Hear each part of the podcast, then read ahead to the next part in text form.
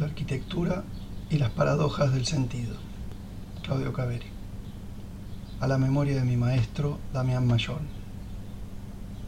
El presupuesto según el cual el lenguaje responde a la pureza cristalina de la lógica nos sitúa sobre una superficie helada donde no hay rozamiento y donde las condiciones son ideales, pero también donde, precisamente por ello, somos incapaces de caminar. Queremos caminar. También necesitamos el rozamiento. Volvamos al suelo rugoso. Wittgenstein. Pre. Hay quienes ponen en duda la utilidad de teorizar sobre la arquitectura, porque no es buena época para eso. Teorizar. Filosofar no es como algunas personas piensan, utilizar algo ya hecho, prefabricado, sino algo que se hace, tanto como se hacen los objetos sobre los que se teoriza. Una teoría de la arquitectura no es una teoría sobre la arquitectura, sino sobre los conceptos que la arquitectura suscita y que a la vez guardan relación con otros conceptos que corresponden a otras prácticas. De eso se trata aquí. La ficción y todo el llamado arte de ficción no consiste en fingir realidad, reproducirla, sino ser cosa real en ficción. El ficto es realidad en ficción que nace de la fantasía y se plasma en la obra y su imagen. A eso llamamos creación.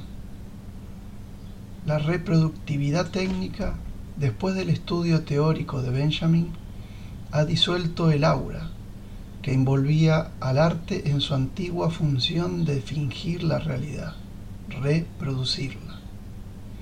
La cámara fotográfica y la filmadora ocupan su lugar. Pero sabemos también que con esa misma cámara fotográfica o filmadora se pueden concretar imágenes que encierran un sentido en sí mismas y no como representación de algo fuera de ellas. La arquitectura es una antigua práctica de imágenes, signos y lugares que se perciben distraídamente, en forma colectiva e individual, sin una atención tensa, sino como una advertencia ocasional. La arquitectura aparece así como fondo subliminar para que allí se dé la vida.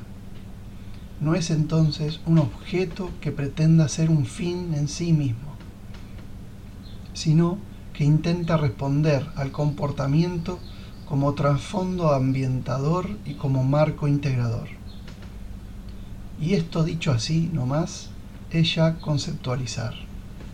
Es oponerse a una arquitectura objeto, vedette de sí misma, pero también a una arquitectura anclada fuera de sí misma, en la sociología, en la técnica, en la pura funcionalidad o en la folclórica restauración de los antiguos sentidos. Ya ninguna determinación técnica psicoanalítica, lingüística o sociológica es suficiente para indagar las visiones del mundo que pueden encarnar las obras de arquitectura. Por eso hay siempre una hora precisa en que ya no cabe preguntarse qué es la arquitectura, sino ¿Qué diablos significan sus diversas expresiones construidas? ¿Y esto para qué? Simple, para poder asumir nuestra decisión cultural, que es en definitiva buscar nuestro centro, para intentar sobrevivir en la marea de la globalización caósmica.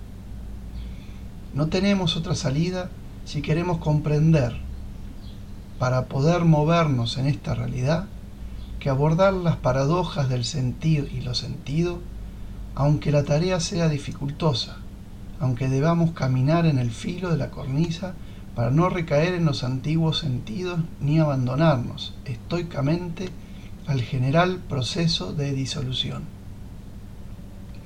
Para abordar el tema con un orden relativo, partiré de lo que considero como esquema el sentido y la configuración mítica de la llamada modernidad, su pensamiento y sus expresiones arquitectónicas.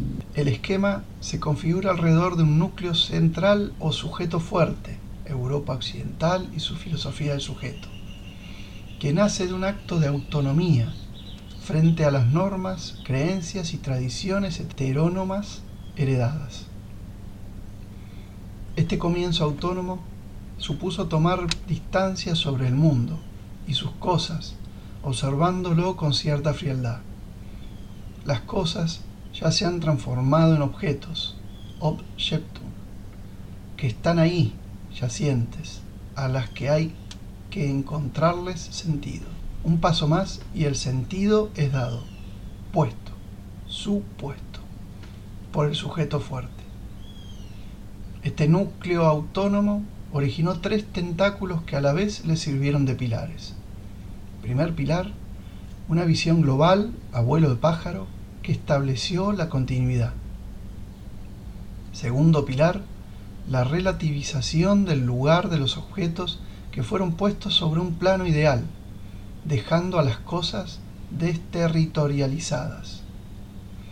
Tercer pilar, el afán de iluminarlo todo y exponerlo a la luz del sujeto fuerte y su razón. Dejó a todas las cosas desnudas y las hizo transparentes. Autonomía del núcleo central, sujeto fuerte y continuidad de territorialización y transparencia como pilares configuran desde nuestro punto de vista la estructura mítica de la modernidad europea centrada en el sujeto. De entrada, enfocaremos nuestra mirada sobre esta estructura mítica de la modernidad, para luego avanzar sobre la profundidad de la superficie, la microfísica de la unidad y finalmente entrar en el tema de nuestro síndrome identitario o la arquitectura americana, tironeada como Tupac Amaru entre la identidad y la diferencia. Dos notas cierran este trabajo, una sobre un concurso para un seminario y la otra en memoria de mi maestro Damián Bayón. No se trata que la obra de arte represente algo que ella no es. La obra de arte no es, en ningún sentido, una alegoría, es decir, no dice para que así se piense en otra cosa, sino que solo y precisamente en ella misma puede encontrarse lo que ella tiene que decir. Hans Georg Gadamer. Capítulo 1. La búsqueda de la autonomía o la mesa de saldos liberados. En las relaciones paradójicas que tejen los hombres en el cañamazo heredado se esconde el sentido o el sinsentido de sus acciones, obras y proyectos, y, naturalmente, el juego expresivo que es la arquitectura. La modernidad también esconde en su cañamazo el sentido de la Europa occidental que dio nacimiento a todas sus expresiones y sus obras de arquitectura. Con un poco de imaginación, podríamos compartir la emoción que debió embargar al hombre europeo en ese momento tan particular en el que descubre su inteligencia, brillante y concipiente, que le permitió ubicarse como espectador en ese teatro del mundo por él montado.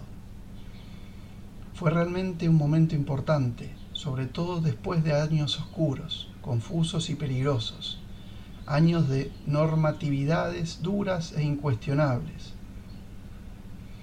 ¿Qué liberación habrá sido el poder tomar distancia para primero descubrir el mundo y sus cosas, poder analizarlo, intentar entenderlo y después querer mejorarlo y ordenarlo? Es el momento del florecimiento de esa pasión por la exactitud, la precisión de conceptos y expresiones, y el deseo profundo de ordenar lo confuso y hacerlo claro y distinto. Y es justamente ahí, en ese acento puesto por la inteligencia como elaboradora de conceptos, proyectos y objetos, donde se estructura el llamado sujeto fuerte, mezcla de yo consciente y concipiente, relativamente separado, espectador, capaz de análisis, forjador de leyes, emisor de juicios, detector de verdades y por último, dador de sentido. Pero para que este sujeto fuerte pudiera ejercer con plenitud su sentido clarificador y ordenador, no podía estar sujeto a normas que no surgieran de su propio sentido y razón. Debía superar la heteronomía y buscar sin atenuantes la plena autonomía. La modernidad es la historia de esta pasión y ya hoy quiere ser leída en su integridad y con final, desde la misma tierra donde nació, Europa. Ya es común oír hablar de la muerte de la filosofía del sujeto. ¿Cuál sino el nacido en la Europa renacentista? Y el final del gran relato. ¿Cuál sino la epopeya del yo consciente y concipiente europeo? Pero logró este afán de autonomía cumplir con su objetivo. Logró liberar a cada instancia logró en definitiva la autonomía del ser para sí? Veámoslo. A partir de Cézanne, el arte dio un paso decisivo para transformarse en una actividad autónoma. Este para sí del arte supuso un acto de liberación de las ataduras externas, extraartísticas, a las que permanecía sujeto. Llámense conmemoración o ilustración de acontecimientos políticos, religiosos o morales. Este acto de libertad, después de haber arrojado al trasto de desperdicios a los antiguos sentidos, necesitó fijar las leyes y reglas sintácticas del nuevo objeto artístico, desembocando en eso que se llamó el arte por el arte o el arte puro. Pero esto no solo sucedía en el arte. La política revolucionaria, después de hacer rodar cabezas, buscó sus propias leyes. La ciencia económica, de la mano de Marx, se concentró sobre el objeto económico y la lingüística, con Saussure, sobre el objeto lengua. A partir de 1919, la Bauhaus instala su semiótica universal, especie de esperanto estético que pretende condensar en él todos los resultados tecnológicos.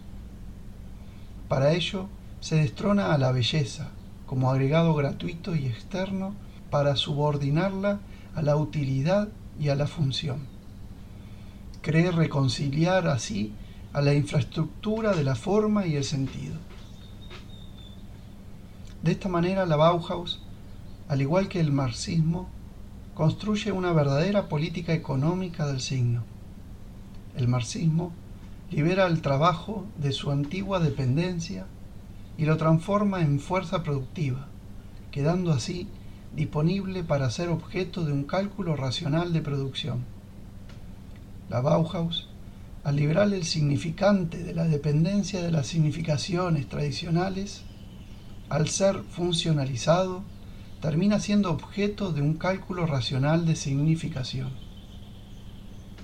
La nueva estética neoplástica supera y liquida a la antigua estética de la belleza y el nuevo orden semiológico reemplaza al orden simbólico.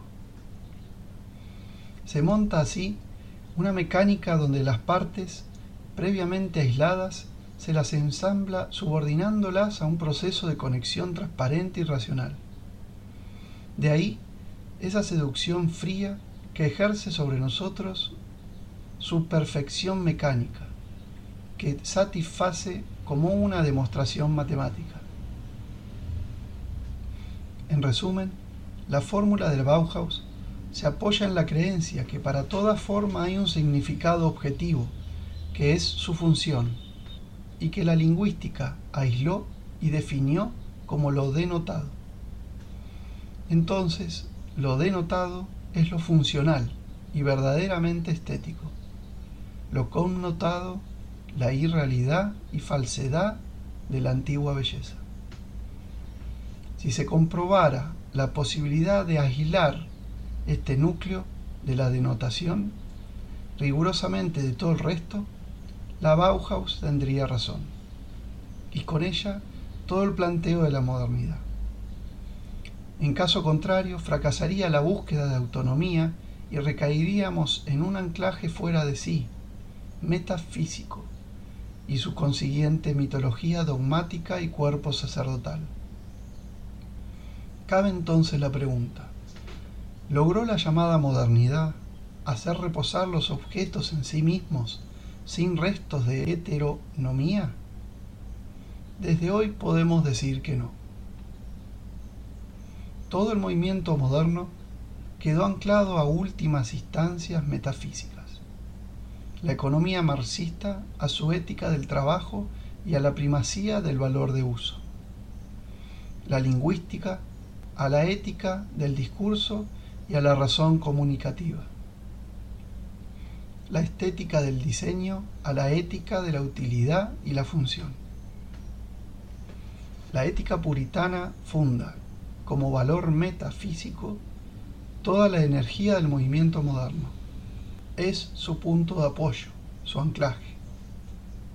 ¿No es acaso esta ética la que rechaza el don gratuito y el despilfarro aristocrático y propone un uso estricto de los bienes regidos por la utilidad, la necesidad y la función? ¿No es después de todo el profesionalismo, el recuerdo ilustrado del profesare piadoso del puritano? Las consecuencias para la arquitectura de esta ideología del diseño puritana hoy son bien claras. Su visqueo hacia planteos de ingeniería social, su atadura inapelable, sin resquicios, a los modos de producción y a la planificación global, la tendencia a solo valorar lo que se hace con sentido utilitario, la empantanaron en un carácter sumario, rígido y burocrático que selló su suerte a partir de la década del 50. No por nada Hegel y Lucas descreyeron de la viabilidad de la arquitectura como arte, dada su incapacidad de autonomía frente al valor y la función.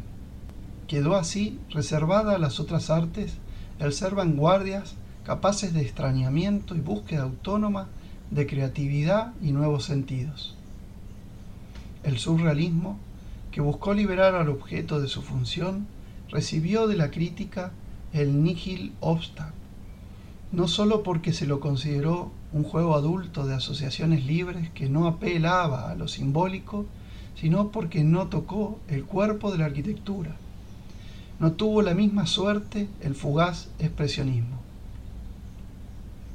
Pasada la década del 60, el catecismo funcional fue incapaz de controlar y ejercer el dominio íntimo de los significados, y el juego frívolo de los significantes copó a los profesionales ávidos de responder al mercado al mismo tiempo que ese mercado liberado arrasó con el ético valor de uso para desatar el incontrolable valor de cambio, pese a las almas piadosas que soñaban con restituirlo. En poco tiempo, todos los objetos que giraban alrededor del sujeto fuerte y que eran puestos en la plátina de microscopio se liberan de la colonización sufrida y se autonomizan. Ya ninguno quiere representar nada, sino solo a sí mismo, a imagen de ese sujeto fuerte. El proyecto de la modernidad lleva como impronta en su seno la búsqueda afanosa de autonomía. Este afán dejó a todas las cosas aisladas y disponibles para convertirse en focos múltiples y poliformas operaciones. Rotas las últimas amarras metafísicas de la ética puritana, todos los objetos y sujetos así liberados se agolpan como en mesa de saldos, ofertados al deseo, el intercambio y la competencia. El llamado capitalismo tardío es el sistema y el medio sobre las consecuencias lógicas de esta visión de la modernidad logra su acabada realización es el avance de eso que se dio en llamar, tal vez equivocadamente, posmodernidad. Y la gran paradoja, los que festejaron la muerte del antiguo Dios Señor o de la naturaleza como recurso panteísta y romántico, presencian hoy, azorados, la agonía del mito del trabajador como héroe de la historia y motor de la transformación, y la destrucción de la estética del diseño en manos de los juegos sintácticos de la moda postmoderna o el kitsch populista y consumista generalizado. El fin del milenio se presenta para los balances. Es bueno mirar desde aquí, desde el sur, los resultados de la puritana búsqueda de autonomía, sin mezcla, sin ambigüedad, sin impureza mestiza. Se quiso limpiar la casa, se pretendió extirpar los demonios que implicaban dependencia heterónoma, que eran y siguen siendo verdaderos demonios, pero junto a ellos se quebró el lazo solidario, y en ese vacío proliferó el nihilismo. Objetos y sujetos como objetos todos fetiches. Nueva mitología y sus correspondientes teólogos. Teólogos con sus nuevos dogmas de desarraigo, desterritorialización, de disloque, dislocus, destrucción de lugares, defecto edulcorado de la superficie, lifting, y gran peligro, la vuelta atrás, frente a la esquizofrenia, la reacción paranoica neurótica y su pretensión de restituir la unidad heterónoma perdida y apelar compulsivamente al gran significante ausente. Llámese Estado, clase, Dios, Señor, familia, patria o propiedad.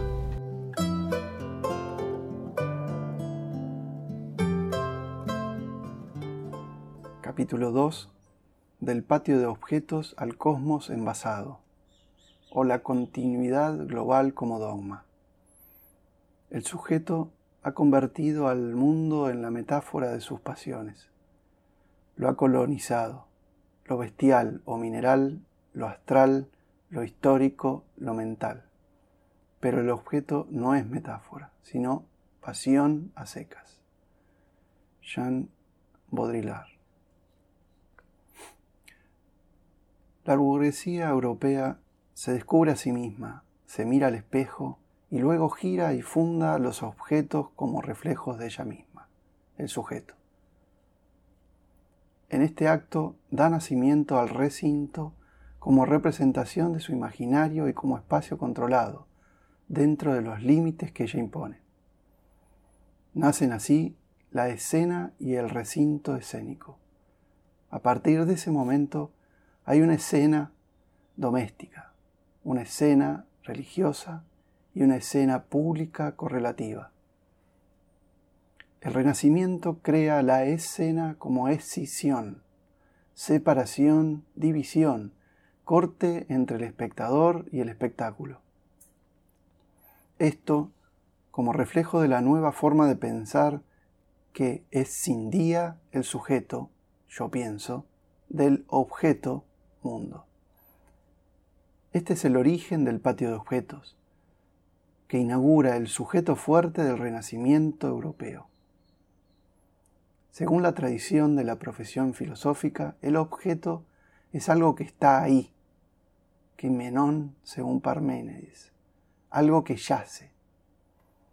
Esta concepción del objeto ha corrido a lo largo de la historia de la filosofía hasta culminar en Kant. Es en su pensamiento donde el objeto, como algo yaciente, sufre la más drástica colonización por parte del sujeto que impone. Ese es Pony. El cañamazo a priori de las categorías. ¿Y esto a qué viene? A que aquí, nada menos con esta revolución copernicana, se estructura firmemente el mito de la modernidad. A partir de aquí, lo trascendental son las categorías como momento de la representación. El sujeto ya fuerte es el que pone el sentido a las cosas en la representación que él hace de ellas, de forma que las ideas, los conceptos no serían esbozos instrumentales para intentar una aproximación a la realidad de las cosas, sino el verdadero y último fondo de la realidad, fundamento. En el llamado Renacimiento, todavía la íntima unidad entre el sujeto y el mundo se conserva. Pero este equilibrio dura poco. El manierismo lo pone en crisis y enfrenta, sin resolver, la idealidad del sujeto y la materialidad caótica de los objetos. Luego de esta crisis, el barroco tensa a límites casi esquizofrénicos la relación entre el mundo del sujeto subjetivo y el mundo del objeto objetivo. Es como si se dieran dos escenarios. Uno, el de arriba, donde el alma canta la gloria de Dios en la medida que recorre sus pliegues interiores que se pierden en el infinito. El otro, abajo y afuera, campo inexplorado para que el sujeto ensaye sus conceptos organizadores sobre la materia. Los conceptos de series, géneros y jerarquías ordenan la infinitud del mundo material. Resultado, la tensión propia del barroco entre interioridad cerrada y fachada externa abierta a lo urbano, ambas solo tocándose en un punto como dos parábolas opuestas pero tangentes. El interés por la escena superior se pierde y disuelve en el vaporoso y espejado mundo intimista del rococó, mientras la escena objetiva copa toda la representación con sus ventanas corridas, sus paradas militares, sus series, análisis, combinaciones y clasificaciones en búsqueda de un lenguaje de signos extensibles a todo el universo. Se acaba de instalar la continuidad. El mundo es ahora un único y gran espectáculo que se despliega a lo largo de el tiempo, que configura, como reflejo, ese gran relato del sujeto fuerte ya en pleno desarrollo. La burguesía europea a principios del siglo XVIII se vuelca en afiebrada actividad, a la tarea de exorcizar el pasado, sus mitos y arquetipos. El pasado ya pasó, ya no es. La realidad humana no es más que puro presente y lo que en él se es y se hace efectivamente. ¿Y la historia? Una sucesión de realidades presentes, solo útil como ejemplo. Historia Magister Vitae. Queda definida así la categoría de tiempo como simple sucesión. El mundo urbano, externo y objetivo de Barroco conserva todavía los edificios alegóricos y jerárquicos a final de las perspectivas. En la urbanística de Hoffman, por el contrario, los hitos de fondos y las fachadas de borde se vuelven simples recursos decorativos que como bambalinas determinan lo verdaderamente importante. El nuevo escenario a plein air, donde lo esencial es el fluir libre de gentes y vehículos en su afán de mostrarse y desplazarse, salir de la plaza del recinto cerrado.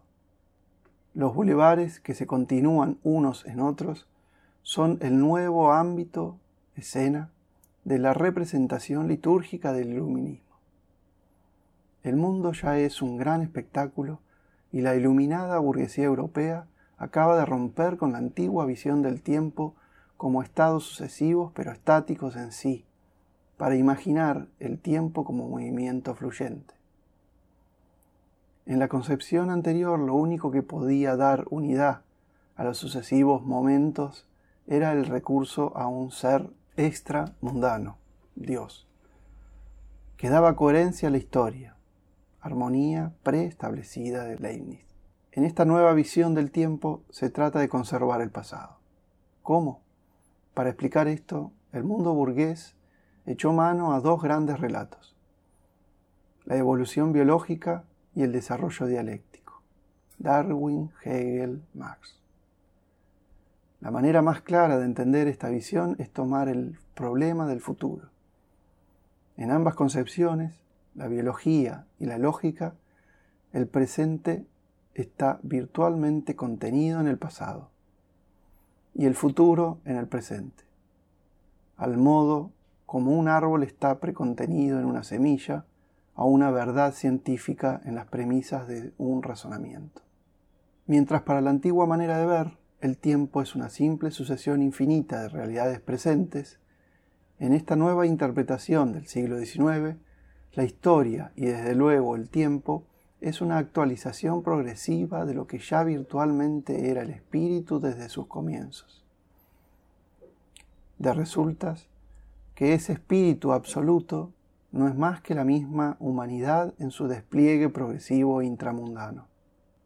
Todo listo para el abayazante despliegue de bulevares, exposiciones, teatros, museos, viajes. Basta de dos escenarios. Uno interno referido a Dios y otro externo referido al mundo. Se acabó por fin la esquizofrenia. El mundo es el único escenario y el actor principal la burguesía europea que se mueve en su interior con soltura y solvencia. Los místicos habían tratado de vivir este mundo transparente, inteligible y purificado. ¿Y la memoria? Exaltada en los museos como registro minucioso del progreso hacia la luminosidad presente. Sintetizando, el tiempo es visto como despliegue inmanente a una totalidad dada y su atributo esencial es la continuidad.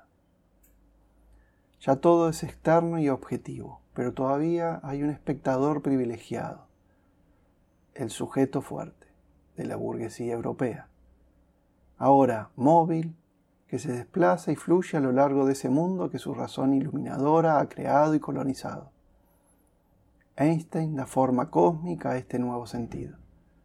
El espacio, tiempo, materia, campo es la estructura y el envase formal de la naturaleza. Las matemáticas rigen ese mundo y el hombre ha quedado encerrado dentro de él. El genio de Le Corbusier lo traduce en imágenes en esa casa de síntesis y modelo que es la Savoie. Parte de un todo como envoltura racional, armado con una estructura reticulada de pilares y vigas sobre esa envoltura asienta sus formas escultóricas libres, como arte puro superestructural.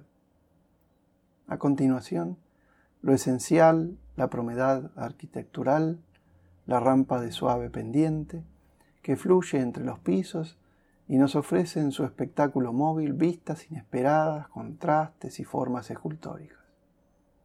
El duro golpe de la Primera Guerra Mundial, la Revolución Rusa, los procesos de, descolonización y por último la Segunda Guerra Mundial resquebrajaron el paradigma que necesitó de profundas reformas. Se mantuvo el escenario pero transformado en área maya abstracta y se dio cabida a nuevos actores principales. ¿Quiénes mejores para concretar las nuevas ideas e imágenes sino que ese pueblo que se experimenta como hallándose en el centro de su presión más cortante, ese país que tiene más vecinos y, de ese modo, el más amenazado, y sobre todo porque es un pueblo metafísico. Desde luego hablamos de Alemania y de esos personajes claves del momento, Husserl, Mies van der Rohe, Gropius, Heidegger, Sharon y aunque no alemán, alto finlandés. Es Husserl el que encuentra el salvavidas. No hay nada mejor que oírlo.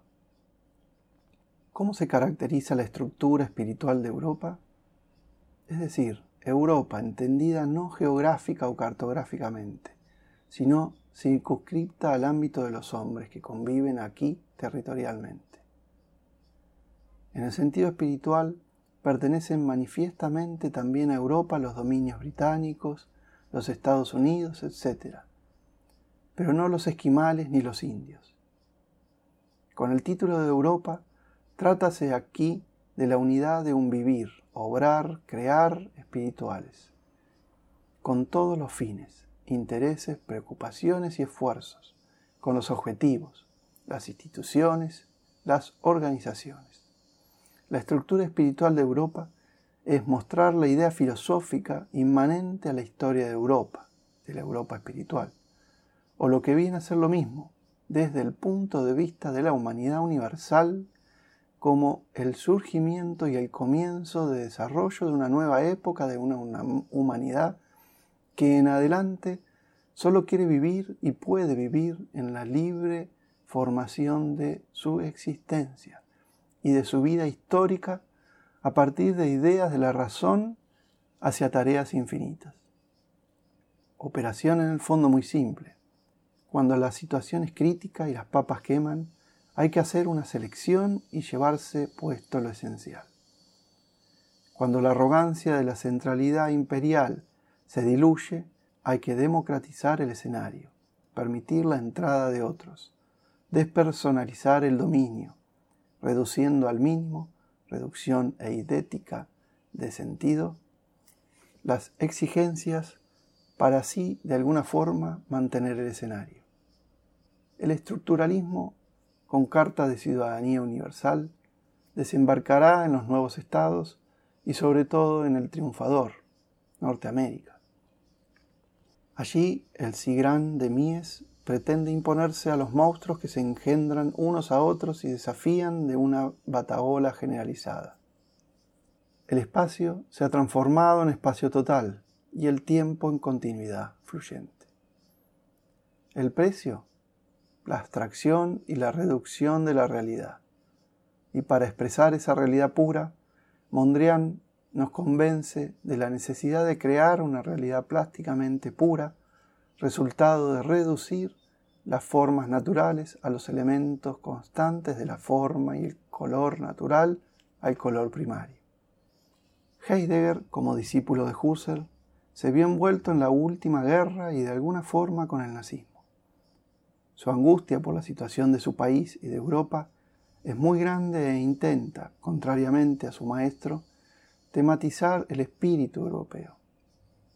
En lugar de hacerlo abstracto, propone dar un salto, sprung, que pase más allá del horizonte del ente europeo y su mundo técnico y productivo, Gesta, para evitar la disolución de ser en valor de cambio, Erengnis, y alcanzar el fundamento, Grum, entre el rememorar, Andenken, y la superación, Werwindung. Esta Europa, en atroz ceguera y siempre a punto de apuñalarse a sí misma, yace hoy entre la gran tenaza formada entre Rusia por un lado y América por otro. Rusia y América, metafísicamente vistas, son la misma cosa la misma furia desesperada de la técnica desencadenada y de la organización abstracta del hombre normal, la decadencia espiritual. De la tierra ha ido tan lejos que los pueblos están amenazados por perder la última fuerza del espíritu, la que todavía permitiría ver y apreciar la decadencia como tal, pensada en relación con el destino del ser. ¿Quién de entre los arquitectos europeos expresa esto en imágenes? ¿Quién es el que siente en propia carne la necesidad de romper o por lo menos deformar el rígido envase conceptual heredado del iluminismo? Desde luego que hablamos de alto.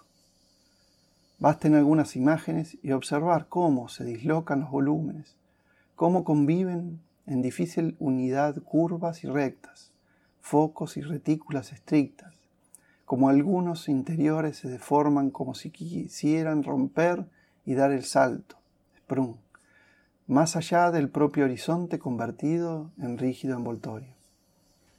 Mientras el sueño americano vive su hora de gloria, la epopeya de la lucha y el triunfo, la vitalidad contagiosa del oeste, reforzada por su nuevo horizonte del Pacífico, y Gershwin, Disney, Marilyn y el Chrysler de la cola aleteada. Y el bárbaro Wright hace la suya y más después de perder los estribos al trasladarse al oeste. Todo esto es un piropo. Y desplegar su inmensa potencia creativa en la función casi original de la arquitectura como cobijo refugio, para adorar esa inmensa, extensa y casi virgen naturaleza ¿Cómo no iba a odiar el patio de objetos renacentista? Pero los sueños terminan. Kennedy, Luther King. Kant construye mientras se da la guerra de Vietnam y a continuación de la terminación del SIGRAN y la gran influencia que recibe Norteamérica de posguerra por parte de la refinada y terminal cultura europea. Hay algo en Kant de sobreactuación, reflejada en esa tendencia a lo monumental e institucional de ciertos espacios inmutables. La interpretación de su arquitectura la da el mismo Kant, cuando diferencia espacios servidos de espacios servidores. Toda su arquitectura se puede resumir en ese intento de separar un espacio elegido que oficia de centro y los que lo circundan. ¿Qué significan estos espacios inmutables centrales separados y de fuerte contenido institucional. ¿Qué de los que giran alrededor tratando de tocarlo y molestarlo lo menos posible? No nos queda otra que echar mano del pensamiento filosófico europeo que se debatía entre la generalización de las esencias puras y reducidas de Husserl y la nueva tematización del ser en lo existente de Heidegger. En la línea de pensamiento reductivo, reducción fenomenológica del sentido, se encolumna todo el arte abstracto, el pensamiento estructuralista, la teoría del campo de la física de Maxwell y lógicamente la arquitectura de Mies y la pintura de Mondrian. En esta línea de pensamiento se intenta construir el soporte racional, matemático, lógico, para que en él se dé lo fáctico. Estas esencias estructurales no dicen que es algo, no quieren significar nada, su sentido está solo en indicar en qué forma algo está dentro de la estructura. La vida es de las cosas, ella es solo la estructura formal que permite que allí sucedan los fenómenos. En acuerdo con el pensamiento de la tematización del ser, se encolumna Kant. Heidegger ya no considera el tiempo ni como sucesión, ni como duración y tampoco como fluencia sino que introduce el tiempo en el ser. ¿Qué se quiere decir con esto? Heidegger cree que los fenomenólogos se preocuparon por saber lo que las cosas son en su esencia, pero nunca se hicieron problema por el ser en y por sí. El hombre sería entonces para Heidegger un ente cuyo ser consistiría en la presencia del ser. Y este ser es comprensión del tiempo, temporeidad, como estructura concreta de la existencia y por la que en definitiva estamos más allá de nosotros mismos. Este ser temporal relaciona todo el pasado con el presente y lo proyecta al futuro en búsqueda de la presencia y permanencia. Ahora bien, si nos desprendemos de los entes quedamos sumidos en la nada, puro ser sin ente. Frente a esto, o nos lanzamos a la búsqueda de un ente que nos salve de la angustia, o nos mantenemos en el ser para tematizarlo y hacerlo patente. Y Kant se vuelca a la tematización del ser. ¿Qué son acaso esos vacíos extraños, separados objetiva y estructuralmente, espacios servidos, en relación con los espacios prácticos funcionales que lo rodean? El edificio de biblioteca de Exeter ¿No es acaso a materialización de este pensamiento? Miguel Ángel Roca comenta de este edificio, en Exeter asistimos a una redefinición institucional, a la creación de un nuevo centro perseguido, no nostálgicamente como pretende Tafuri, sino creado como elemento existencial irreductible y esencial para edificar cualquier cultura, cualquier identidad, cualquier existencia. Tafuri, al igual que Husserl, con respecto a Heidegger, ve en Kant una recaída en el antropologismo y el sujeto fuerte eurocentrismo. La inquietante búsqueda del centro en Kant se convierte en pretexto para resurrecciones inactuales. Kant produce una escuela de místicos sin religiones que defender, intérprete de instituciones norteamericanas y sus místicos símbolos imperiales. En este juego de paradojas, ¿será el sentido de la arquitectura de Kant ser el heredero y continuador de ser europeo como forma institucional? Jugó ¿Acaso a restituir el recinto perdido? ¿A continuar la ambición identitaria, olvidándose de la diferencia de América que en realidad está fuera del recinto iluminado, pre-recinto? Pero todo esto ya es harina de otro costal que trataremos de abordar al final. Si separa los espacios servidos, ser, de los espacios servidores, entes, los post-canianos, como Charles Moore, caen definitivamente en la esquizofrenia. Moore sostiene que los fracasos se producen cuando no distinguimos una parte del continuum. A este espacio como dominio él lo bautiza como edículo, pequeño espacio dentro del espacio de la casa, reservando a la piel externa el doble papel de resolver los problemas visuales, de ventilación, asoleamiento y proveer a las necesidades de habitar de los humanos y los objetos. Nunca se había llegado a una concepción del espacio-tiempo como estructura objetiva y racional, y la temporalidad espaciosa, existencial, tan descoyuntada. Cosa entre las cosas, decía Sartre. Y esa es la nueva situación posguerra. El sujeto fuerte europeo se precipitó a tierra. Todo se juega en la inmanencia y ya tampoco es seguro que en esa inmanencia las cosas obedezcan a las leyes objetivas que el antiguo sujeto les había impuesto. El gran crecimiento de Las Vegas se produjo después de la Segunda Guerra Mundial y Robert Venturi descubre ese entorno urbano puro medio de comunicación, lleno de anuncios que refuerzan y aclaran esa comunicación, el street. Ese caos esa indeterminación que Venturi utiliza como ariete para atacar la rigidez formal, enerva a Tafuri, incubos dominados por hacinamiento de los íconos transeúntes de la mercantilización cósmica. Venturi contrapone una arquitectura objeto, heroico, pato, a los tinglados decorados.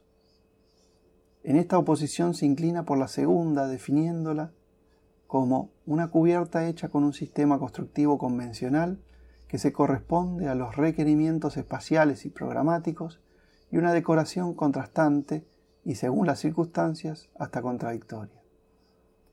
El nuevo espacio recipiente, envase, container, anodino y cerrado contiene todos los objetos y fragmentos de los objetos que compiten promiscuamente en su interior.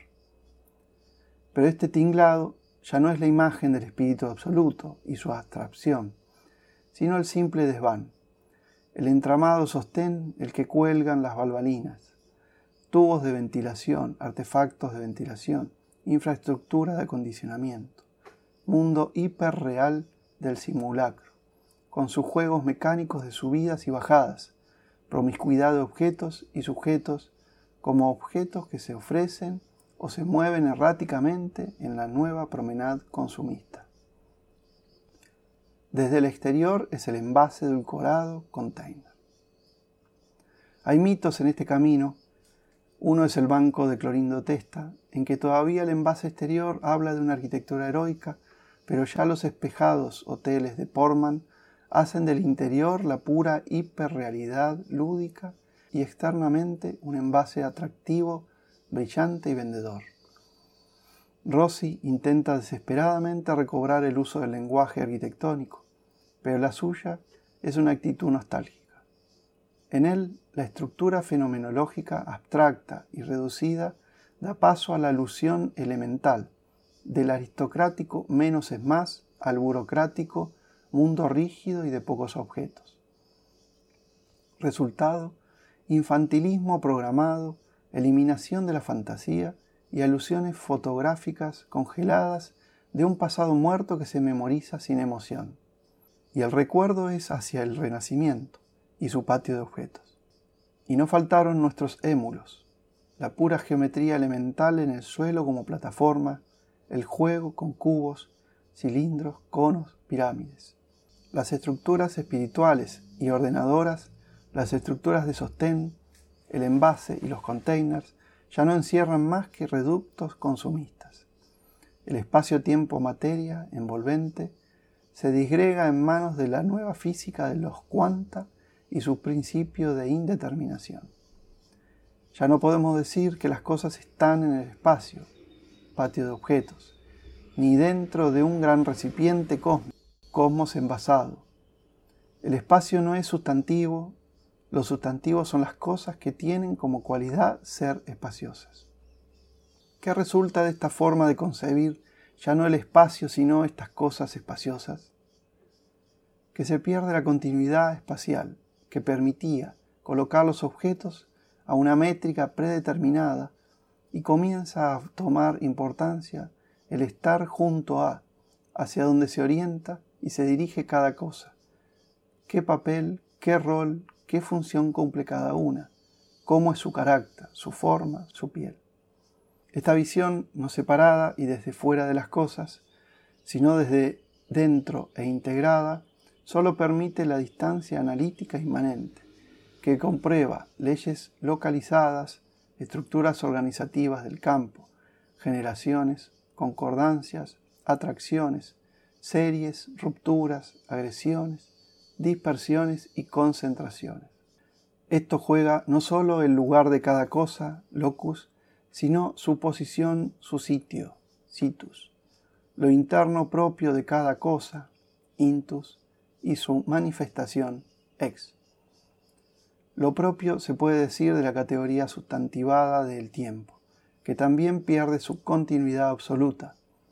Las cosas son temporales y en un mismo presente cronológico conviven diferentes temporalidades. Esta forma de ver tiene consecuencias profundas en el mundo de las imágenes, en el que se mueve el arte y la arquitectura. Capítulo 3 de cómo la elevación terminó en desterritorialización o el disloque generalizado. Dios nos ha dado el amor a lugares determinados, por una buena razón. Supongo que sí, dije. ¿Qué razón? Y señaló con el palo el cielo y el abismo. Podríamos adorar eso. ¿Qué quiere decir? pregunté. La eternidad, contestó, con voz dura, el mayor de todos los ídolos, el más poderoso rival de Dios. Chesterton.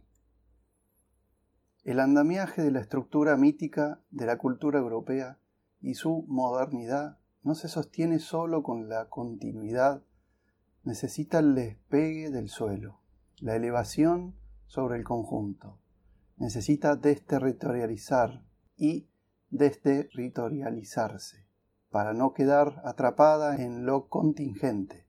Necesita la visión vuelo de pájaro, ese acto que ubica su yo como trascendente y fundamentador y ordenador del caos de sensaciones. La Tierra fue en un tiempo la unidad única e indivisible. Pachamama o suelo materno matriz. La Tierra fue el elemento inengendrado.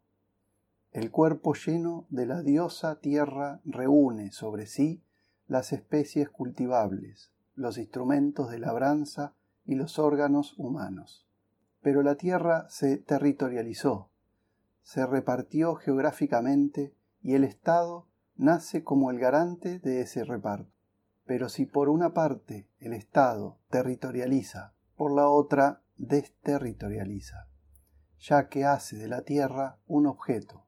Su pseudo-territorialización es el producto de una efectiva desterritorialización, al sustituir el símbolo de la Tierra por signos abstractos, convierte a la propia Tierra en objeto de una propiedad del Estado o de sus más ricos servidores y funcionarios. La burguesía europea del siglo XIX completa esta desterritorialización y la tierra deja de ser el lugar de la implantación de las raíces para transformarse en tarima o plataforma. Desde el Renacimiento y su patio de objetos apoyados y sin raíz en un suelo indiferente y abstracto hasta el plato volador, se puede constatar el desarrollo de ese mito de la desterritorialización. La búsqueda europea como sujeto fuerte se instala más allá del horizonte y se hace objeto de un saber desterritorializado, que la liga directamente con Dios. Sobrevuela así la tierra y se orienta, sin quererlo, hacia la paranoia y fetichiza por primera vez no la figura concreta de un déspota, sino la abstracción de sus categorías y códigos. Ahora bien, esta elevación sobre la tierra de sus leyes y códigos, que tuvieron como objetivo básico desplazar al déspota, vuelca sobre la realidad la sensación de que todo lo sólido se desvanece en el aire, todo pierde pie y raíz. Esta falta de solidez genera en el conjunto social una gran capa media indiferente, tironeada en sus bordes entre el arcaísmo y el futurismo, la vuelta al déspota que restituye la solidez y unidad de los códigos valores, tradición, folclorismo, paranoia. O el escape enloquecido y dislocado esquizofrenia.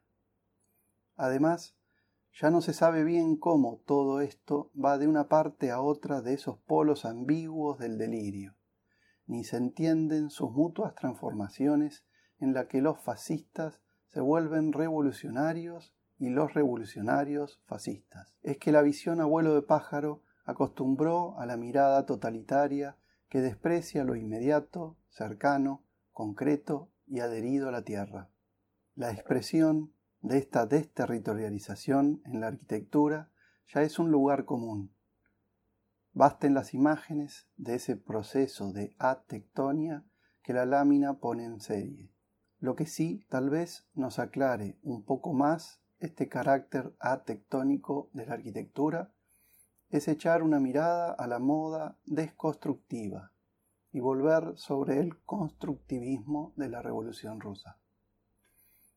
La arquitectura desconstructiva, pese a su inestabilidad, su angustiosa fragmentación, sus paralepípedos inclinados y descompuestos, donde es imposible leer su descarga a la tierra, juega sobre el plano horizontal, plataforma, sin cuestionarlo. Se sigue en el patio de objetos. Lo que ha variado son los objetos, que ahora parecen desconstruir. ¿Cuál es la intención de todo esto? ¿Qué se pretende significar?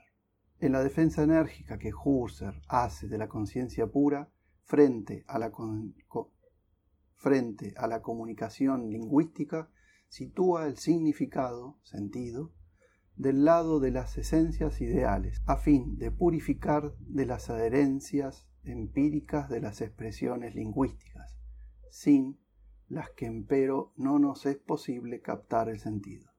Esta visión metafísica y totalitaria terminó por entrar en crisis. Heidegger buscó la salida intentando un cambio de dirección que rememorará el fundamento disuelto y desestructurado por el puro valor de cambio.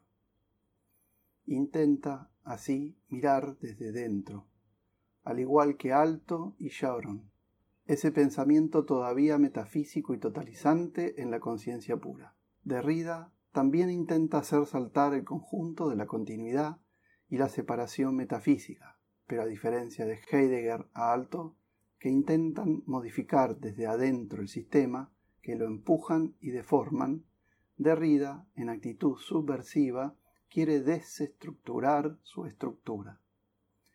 Derrida llama a su procedimiento desconstrucción, porque tiene por fin desmontar los armazones ontológicos que la filosofía ha levantado en el curso de la historia europea de la razón centrada en el sujeto fuerte. ¿Cómo lo intenta?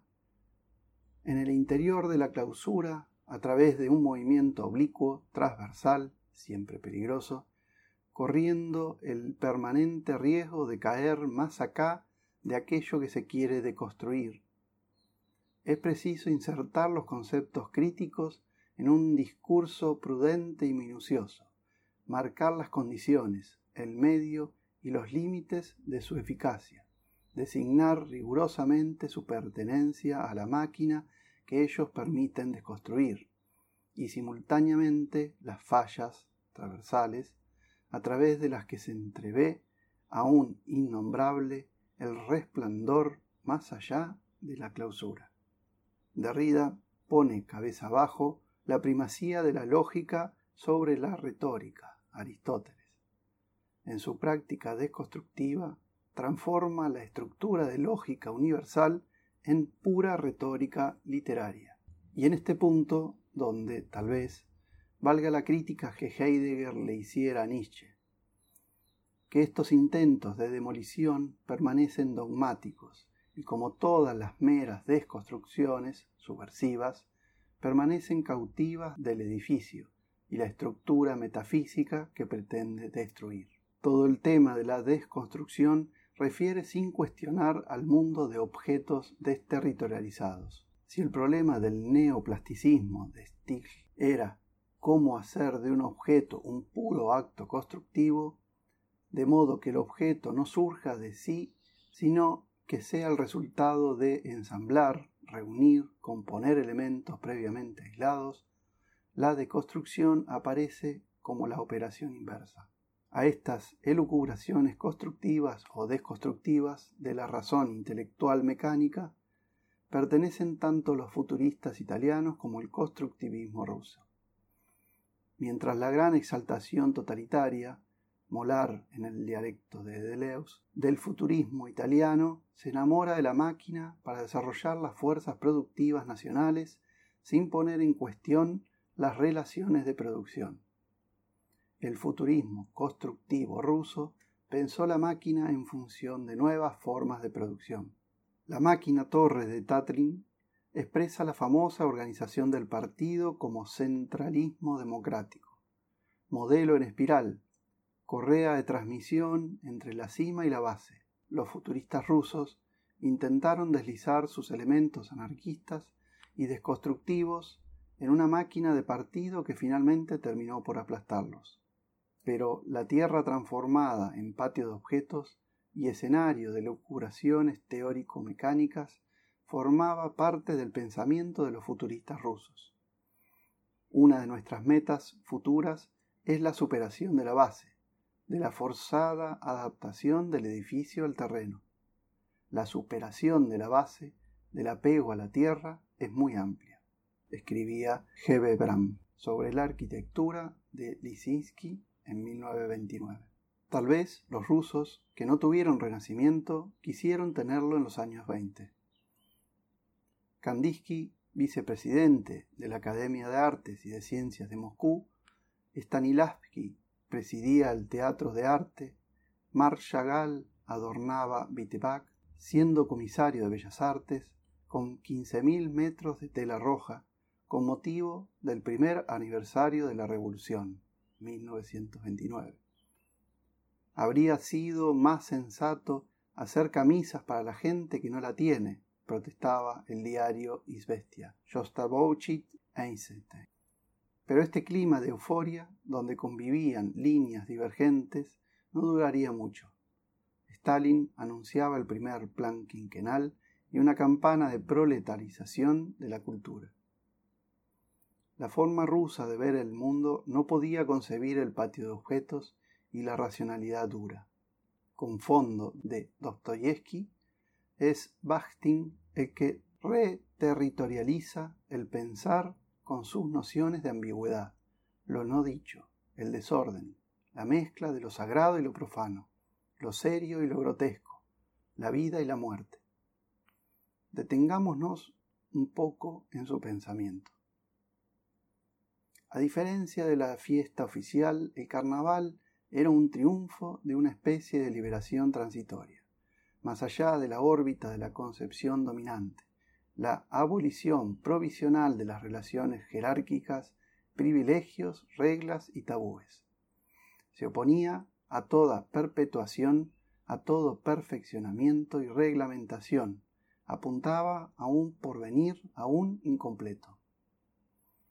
En consecuencia, esta eliminación provisional, a la vez ideal y efectiva, de las relaciones jerárquicas entre los individuos, creaba en la plaza pública un tipo particular de comunicación inconcebible en situaciones normales. Se caracteriza principalmente por la lógica original de las cosas al revés y contradictorias, de las permutaciones constantes de lo alto y lo bajo, la rueda, del frente y el revés, y por las diversas formas de parodias, inversiones, degradaciones, profanaciones, coronamientos y derrocamientos bufonescos.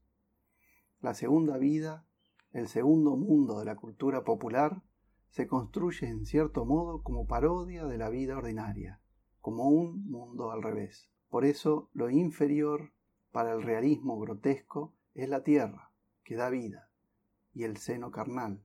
Lo inferior es siempre un comienzo. Por eso la parodia medieval no se parece en nada a la parodia literaria puramente formal de nuestra época. La parodia moderna, también degradada, pero con un carácter exclusivamente negativo, carente de ambivalencia regeneradora. Antes de ese carácter negativo y esquizofrénico de la parodia moderna, producto de la desterritorialización, se da la tensa unidad ambivalente del barroco y su presentimiento de, separación. Veamos cómo muestra esto Bakhtin a través del Quijote. La línea principal de las degradaciones paródicas conduce en Cervantes a una comunión con la fuerza productora y regeneradora de la tierra y el cuerpo. Es la prolongación de las líneas grotescas. Pero al mismo tiempo el principio material y corporal comienza a empobrecerse y a debilitarse.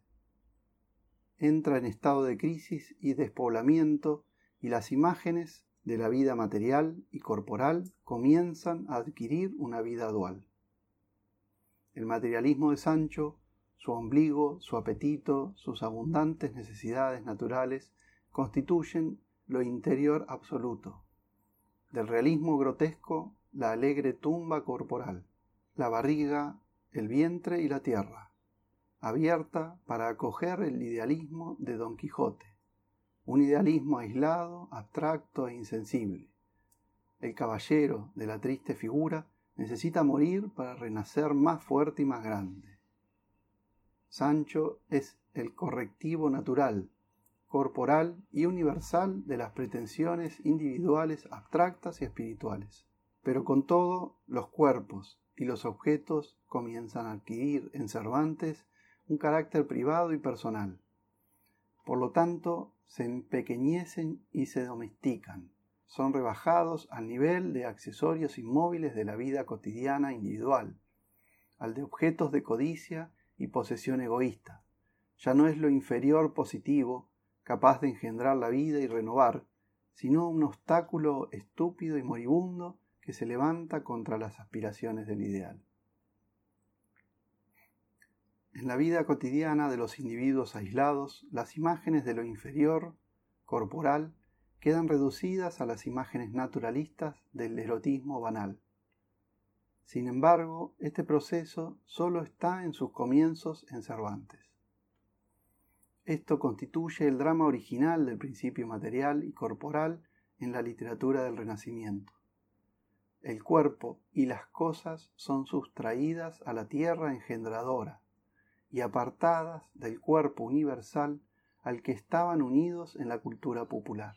Esta sustracción de las cosas de su tierra engendradora es el drama de América, es el drama de todas nuestras instituciones y producciones que apoyaron sobre nuestro suelo o nosotros mismos reproducimos.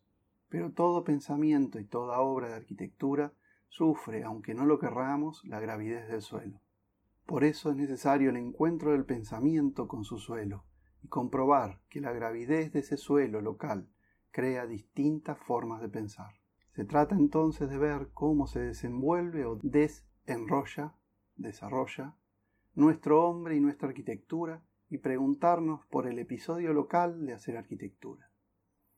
Nuestra arquitectura en general se refiere a lo que se dice y hace en las cosmópolis imperial, para desde allí preguntarse por lo nuestro como si fueran deformaciones de un modelo.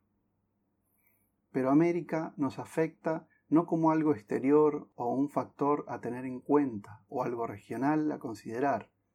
Nos afecta en la raíz, en el fundamento, y es esta deformación que nos produce, esta distorsión, fuerza la búsqueda de un sentido.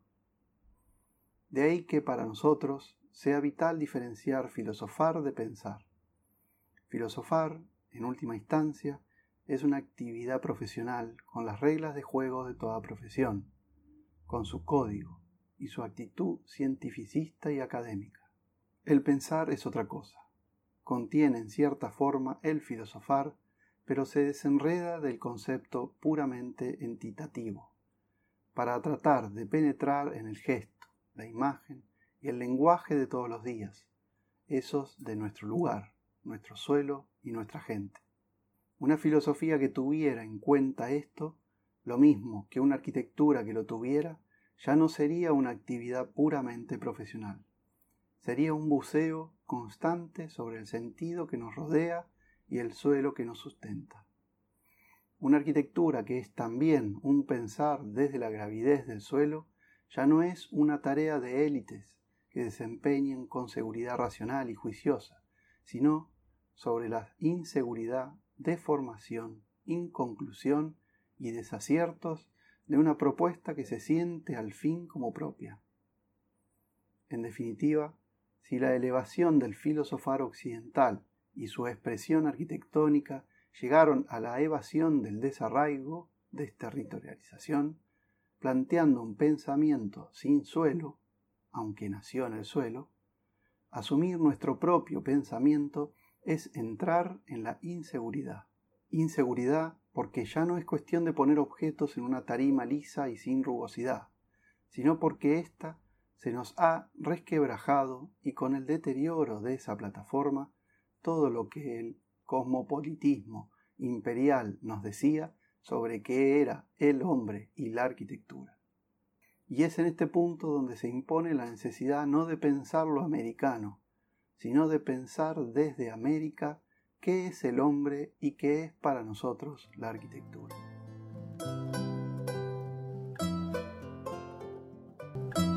Capítulo 4. La ruptura de las máscaras o el afán de transparencia.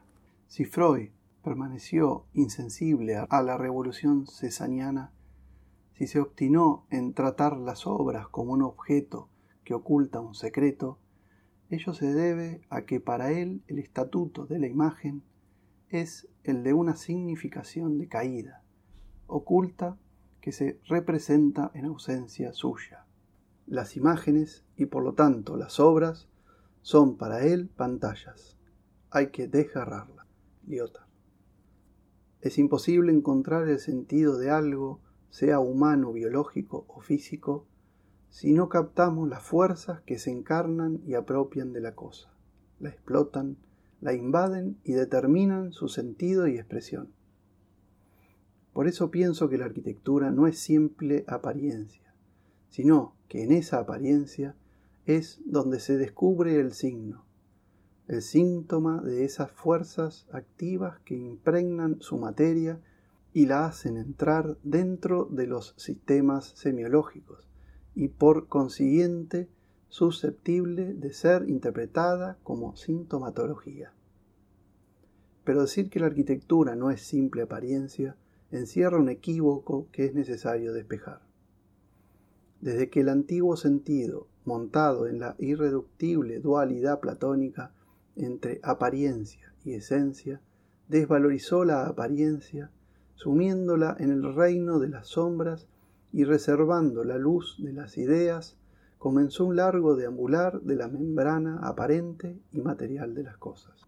El cristianismo primitivo, en su choque con la cultura cosmopolita del helenismo, se vio forzado a traducir su sentido de Dios, la encarnación y las cosas en la grilla del pensamiento platónico. Dios queda así encasillado en la esencia, como única y luminosa realidad Pablo fue el estratega y operador de esta traducción, y San Agustín el que sistematizó y fijó su dominio. De esta forma, el humilde, misterioso y vital Jesús de Nazaret fue presentado al mundo bárbaro con el ropaje del olímpico, Dios Señor absoluto, y con un mensaje implícito. Lo verdadero no es lo que existe para nuestros sentidos, sino lo que es digno de ser conocido. Esto será lo esencial, lo eterno, lo ideal y desde luego la única realidad. Esta imagen de Dios como Señor absoluto e inmutable campea durante un oscuro y largo periodo. Lentamente la oscuridad y la dureza se irán iluminando y dulcificando.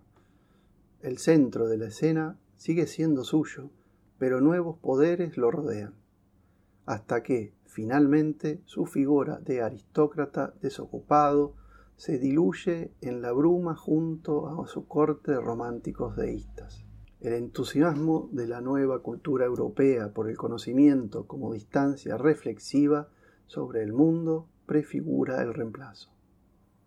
Destronado el antiguo señor, fue necesario no sólo modernizar el trono, sino dar un estatuto a la realidad para que la nueva razón endiosada pudiera ser entronizada. El europeo del siglo XVIII, entusiasmado con su razón, se lanza a la conquista de la verdad de la realidad. Con el andamiaje de las ciencias naturales encierra la multiplicidad confusa de la naturaleza, en sus clasificaciones legales y seriales, haciéndolas así transparentes a la razón. Bajo la euforia de esta transparencia, venía trabajando en la conciencia europea un revolucionario pensamiento crítico que, vuelto sobre sí, consolida la idea que la verdad no es algo que se encuentra allá afuera, sino algo que se construye desde la razón. Vista de cerca, esta idea muestra a la inteligencia como un dispositivo conceptual entrenado en el desmontaje, análisis, y en el rearmado, representación, de las sensaciones exteriores. Queda en segundo plano la función de sentir y se refuerza la toma de distancia y su abstracción conceptual. El camino quedó libre para la construcción de mundos ideales y para autoconvencerse que ellos eran, platónicamente, el verdadero fundamento de la realidad. Es el kantismo, en su afán constituyente, el que diseña las nuevas categorías. Admite la imposibilidad de conocer las cosas en sí, númeno, patrimonio exclusivo del Dios Señor, y deja que ese tipo de conocimiento se pierda en la bruma. Concentra su atención en la razón humana, que conoce las cosas en mí, o sea, el fenómeno.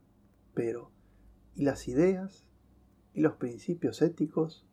¿No son acaso a priori de la razón que todos deben respetar? Bueno, el trono modernizado no se quedó vacío. Ser, entonces, será poner. La razón, a partir de ahora, es la que descubre la verdadera esencia de las cosas, escondida tras el fenómeno aparente. Y desde esa altura el nuevo poder miró para atrás y vio toda la historia. Hegel, el redactor dialéctico y el negador de la negación, consagra el nuevo y dinámico soberano, el espíritu absoluto. ¿Qué se siente al ver las cosas en su totalidad y desde esa cumbre que fue la madurez de Europa? ¿No es acaso esta visión el atributo más preciado de lo divino? Pero los momentos gloriosos duran poco. Siempre hay alguien que embarra la cancha. Y si seguimos negando e intervenimos la dialéctica amo-esclavo, Marx se anima. Nace el nuevo héroe de la historia, el nuevo Mesías, la clase trabajadora, será el motor de la historia, la verdadera esencia oculta bajo la dominación del amo y disimulada por el opio de las fachadas espirituales. La esencia del Dios Señor, Domine, reprimió la vida dominándola. Él era el que estaba detrás de la imagen aparente. El pensamiento como razón, ratio, negó la vida como pura imagen, puro y aparente fenómeno o fantasma y la colonizó. El dios señor tuvo su corte aristocrática que lo acompañó. La diosa razón sustentó a la burguesía europea que vivió a su sombra y extendió su dominio profesional. Mantuvo la distancia con el pueblo llano no ya por su linaje, sino por el conocimiento acumulado. A partir de esa actitud, ya no importó tanto la acción como la reacción, la forma como la reforma, el sentimiento como el resentimiento, las cosas en su presencia viva como su representación y codificación. El prefijo re se instala a partir de la razón, como esa capacidad de salirse, de tomar distancia de la realidad, la llamada reflexión. Esta distancia propia de una de las actitudes del pensar se fue transformando, tal vez sin proponérselo, en separación, dejando escapar la vida y su realidad. La deformación profesional de la burguesía la llevó a querer más la representación de un mundo ideal y puro que la comprensión de la realidad. A reaccionar ante las imperfecciones queriendo reformarlas, complicando los controles y ante el fracaso de sus revoluciones, volverse rumiante de la memoria, hundiéndose en el resentimiento. No fue casual que esta operación de representar pasará a ser el centro de sus problemas y que la pregunta más importante para Kant fuera ¿cómo podemos saber que nuestra forma de representar la realidad es la verdadera? Nació así la teoría del conocimiento y con ella las llamadas ciencias del espíritu, antropología, sociología, psicología que se volcaron sobre todo lo que el hombre hace de sí mismo en la cultura y en la sociedad. Una imagen de Ortega y Gasset puso en claro este giro. Cuando miramos por el vidrio de una ventana del jardín, nuestra mirada lo atraviesa sin percibirlo. Si por el contrario hacemos un esfuerzo por detener nuestra mirada en el vidrio, el jardín quedará reducido a una masa confusa pegada al cristal. Si llamamos a esta atención puesta en el instrumental de la inteligencia autotransparencia, no sería arriesgado afirmar que hemos encontrado el tercero de los pilares dogmáticos que estructuran el pensamiento del mundo europeo y su modernidad.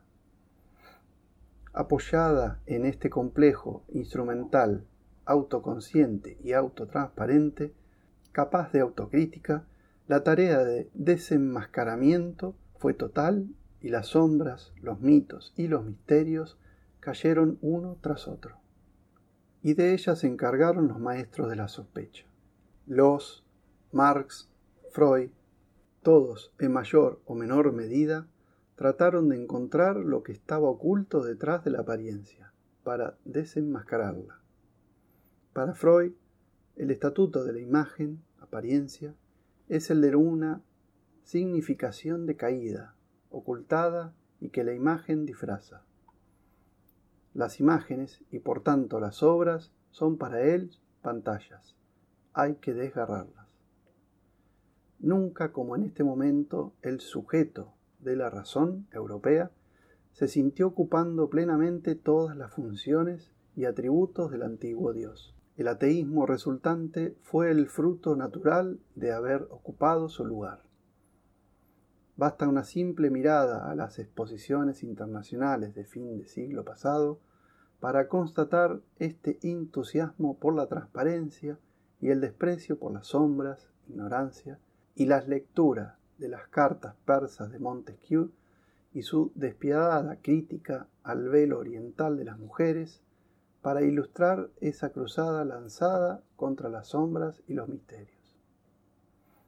Esta claridad de la razón iluminismo, no sólo estaba convencida que podía iluminar todo y disipar todas las sombras, sino que ese sentirse luminaria la ubicó naturalmente sobre la realidad arriba y separada. Pero la tarea por delante era grande y los focos de irracionalidad todavía dominaban gran parte de las costumbres y las instituciones. La visión de un ataque a la razón que fragmentara esquizofrénicamente la sociedad ya estaba presente en la primera modernidad. De ahí su sentido en mantener a rajatabla la distancia crítica y tratar de controlar, es más, eliminar la variedad y expresividad de la vida y su retórica y ornamento.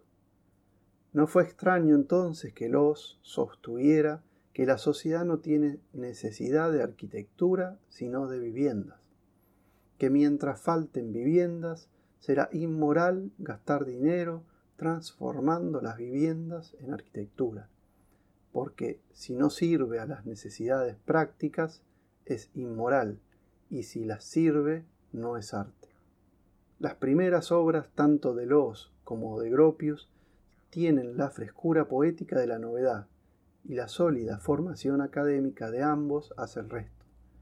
Pero pasado el momento mágico de los comienzos, sus obras se ven cada vez más afectadas por el carácter sumario de sus proyectos, huella de esa ideología puritana platónica en la que cayeron. Paradojas de la historia. Hoy asistimos al derrumbe del iluminismo. Su antigua solidez crítica se disuelve en el aire, ante los ojos asombrados de aquellos que vivieron su apoteosis. La tumba del antiguo Dios Señor absoluto, con su epitafio de Nietzsche, ya no estará sola. Hoy presenciamos el velorio de los herederos, los dueños de las abstracciones y las últimas instancias. Sus pertenencias están de saldo y se subastan sus catecismos, valores y manifiestos. Las cofradías devotas todavía seguirán por un tiempo, en su vano intento de desvelar y revelarnos la verdad oculta tras los velos de la apariencia. Pero es hora de salir del velorio y dejar que los muertos entierren a sus muertos, y dar la cara a ese mundo en el que ya nos movemos, mundo cosmopolita y de formalidad californiana, mundo alejado del escenario, donde se representa el juego divino de la fáustica burguesía europea. Mundo de superficies edulcoradas, lifting, mundo consumista y envasado, de las clases medias generalizadas, mundo fragmentado, obsceno, sin la distancia de la escena, mundo de vértigo, donde todo se desvanece en el aire y dura poco. Mundo, en fin, donde la cultura no cultural y el sentido sin sentido dominan el espacio vacío para saturarlo y contaminarlo. Sirve para visualizar este cambio las imágenes de las obras de Philip Johnson. Marina Weissman, al comparar la Escuela de Arquitectura de Mies van der Rohe con el Museo Munson Proctor de Johnson, con manejo conceptual clásico de categorías universales y continuas, deduce que el edificio de Mies es clásico y el de Johnson manierista. Si entendemos por manierismo crisis de un paradigma, es innegable que Johnson, tal vez sin proponérselo, poco importa, negó la transparencia para crear un espacio cerrado detrás de un muro infranqueable. Pero no lo había hecho Wright antes en la fábrica Johnson, creando ese hermoso espacio poblado de columnas y lleno de fantasía, pero cerrado al exterior. ¿A qué se deberá esto? ¿Era él también un manierista? ¿O será más bien que Wright sentía que para poder expresarse y expresar su cultura territorializada necesitaba ocultarse de la mirada crítica, dura, desenmascaradora y antilúcida de la puritana razón europea? Este espacio de fantasía no necesitaba para poder darse de una membrana protectora que lo preservara de la continuidad invasora y transparente? ¿Y qué pasa más recientemente en California con el Hotel Buenaventura de Portman en Los Ángeles? Que mata sin pudor el ideal de autotransparencia de la cultura de la modernidad europea. Sus superficies espejadas son tan muralla infranqueable como los gruesos muros de los antiguos castillos. Al igual que esas oscuras y espejadas, donde el otro ve su propio rostro, la relación con el afuera es nula y la separación interna es total. Es que ya el Buenaventura no quiere ser parte de la ciudad, sino su sucedáneo.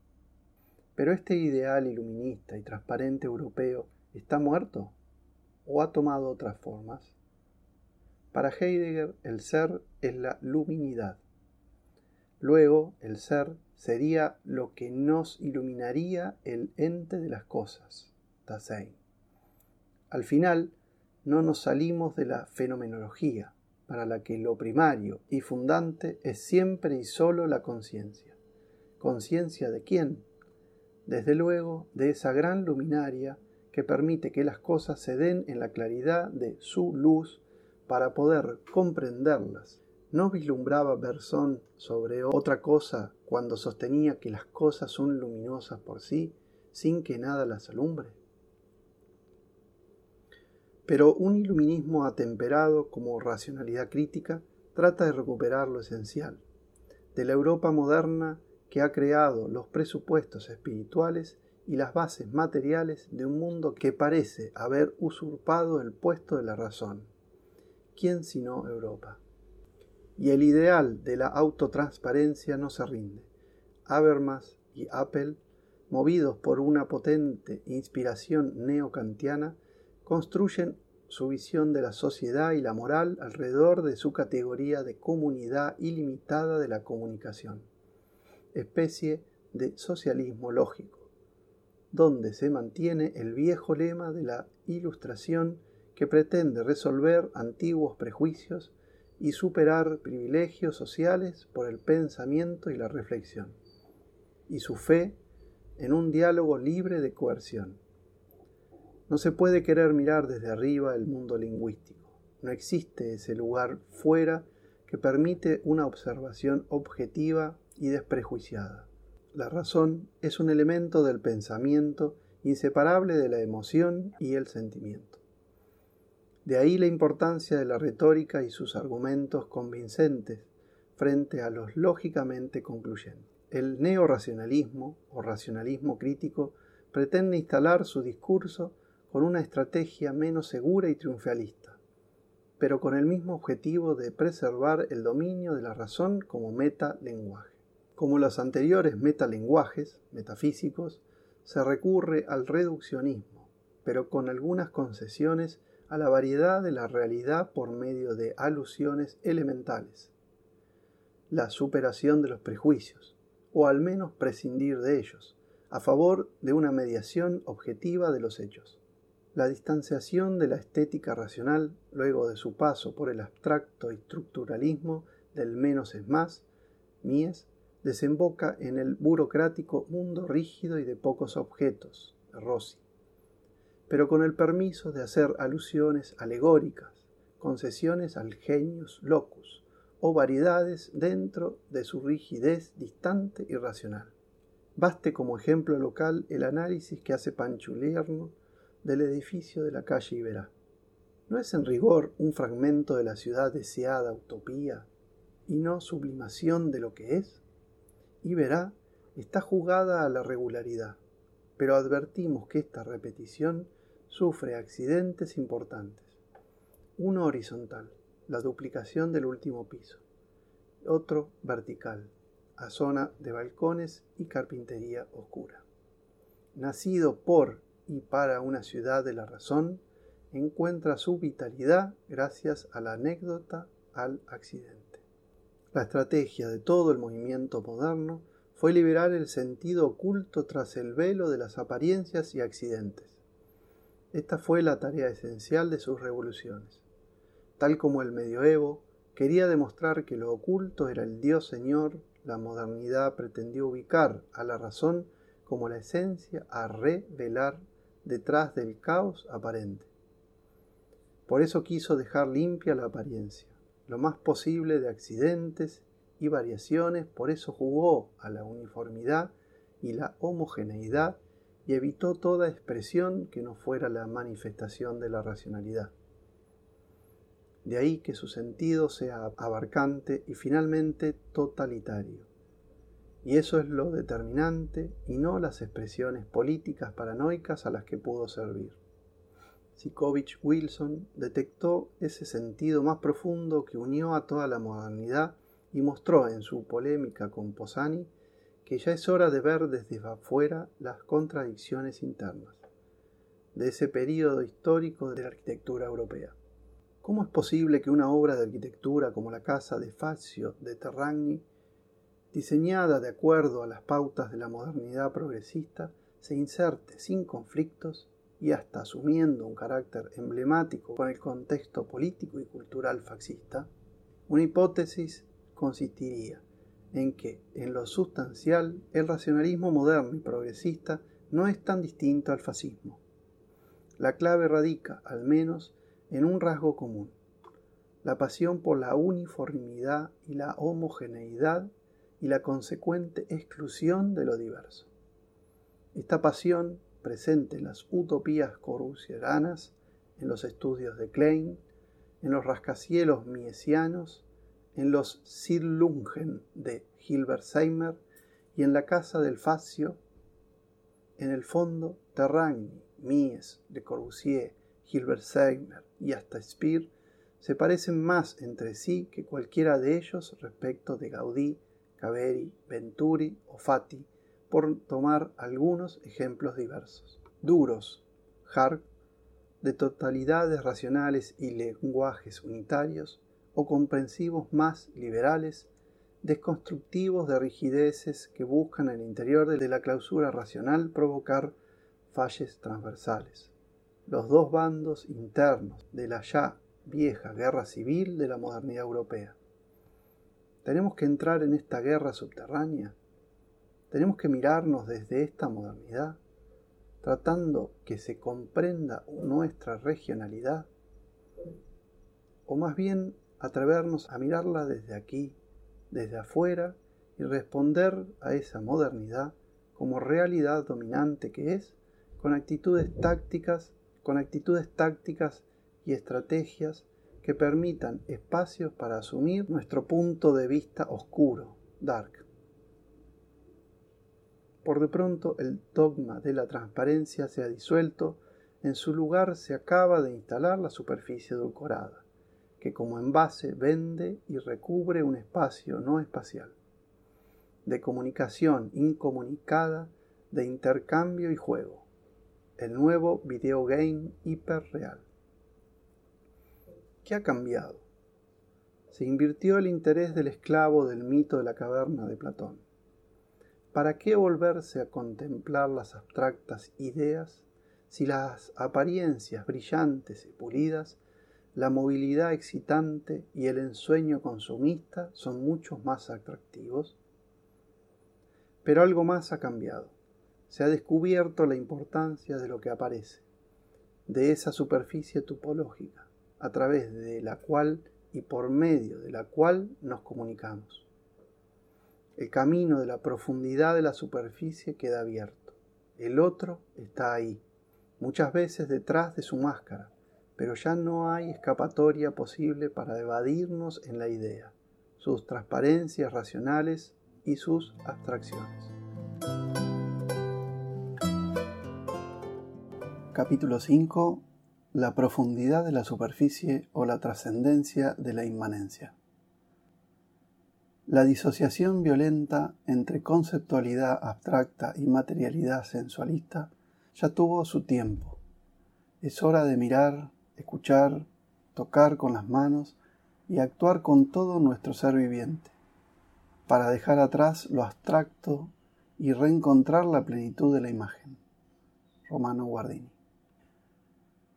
Y si la apariencia, lo que aparece, lo que se muestra en la superficie, la imagen, fuera el lugar del sentido, los signos no tienen sentido sino afloran y se muestran en la organización de la superficie.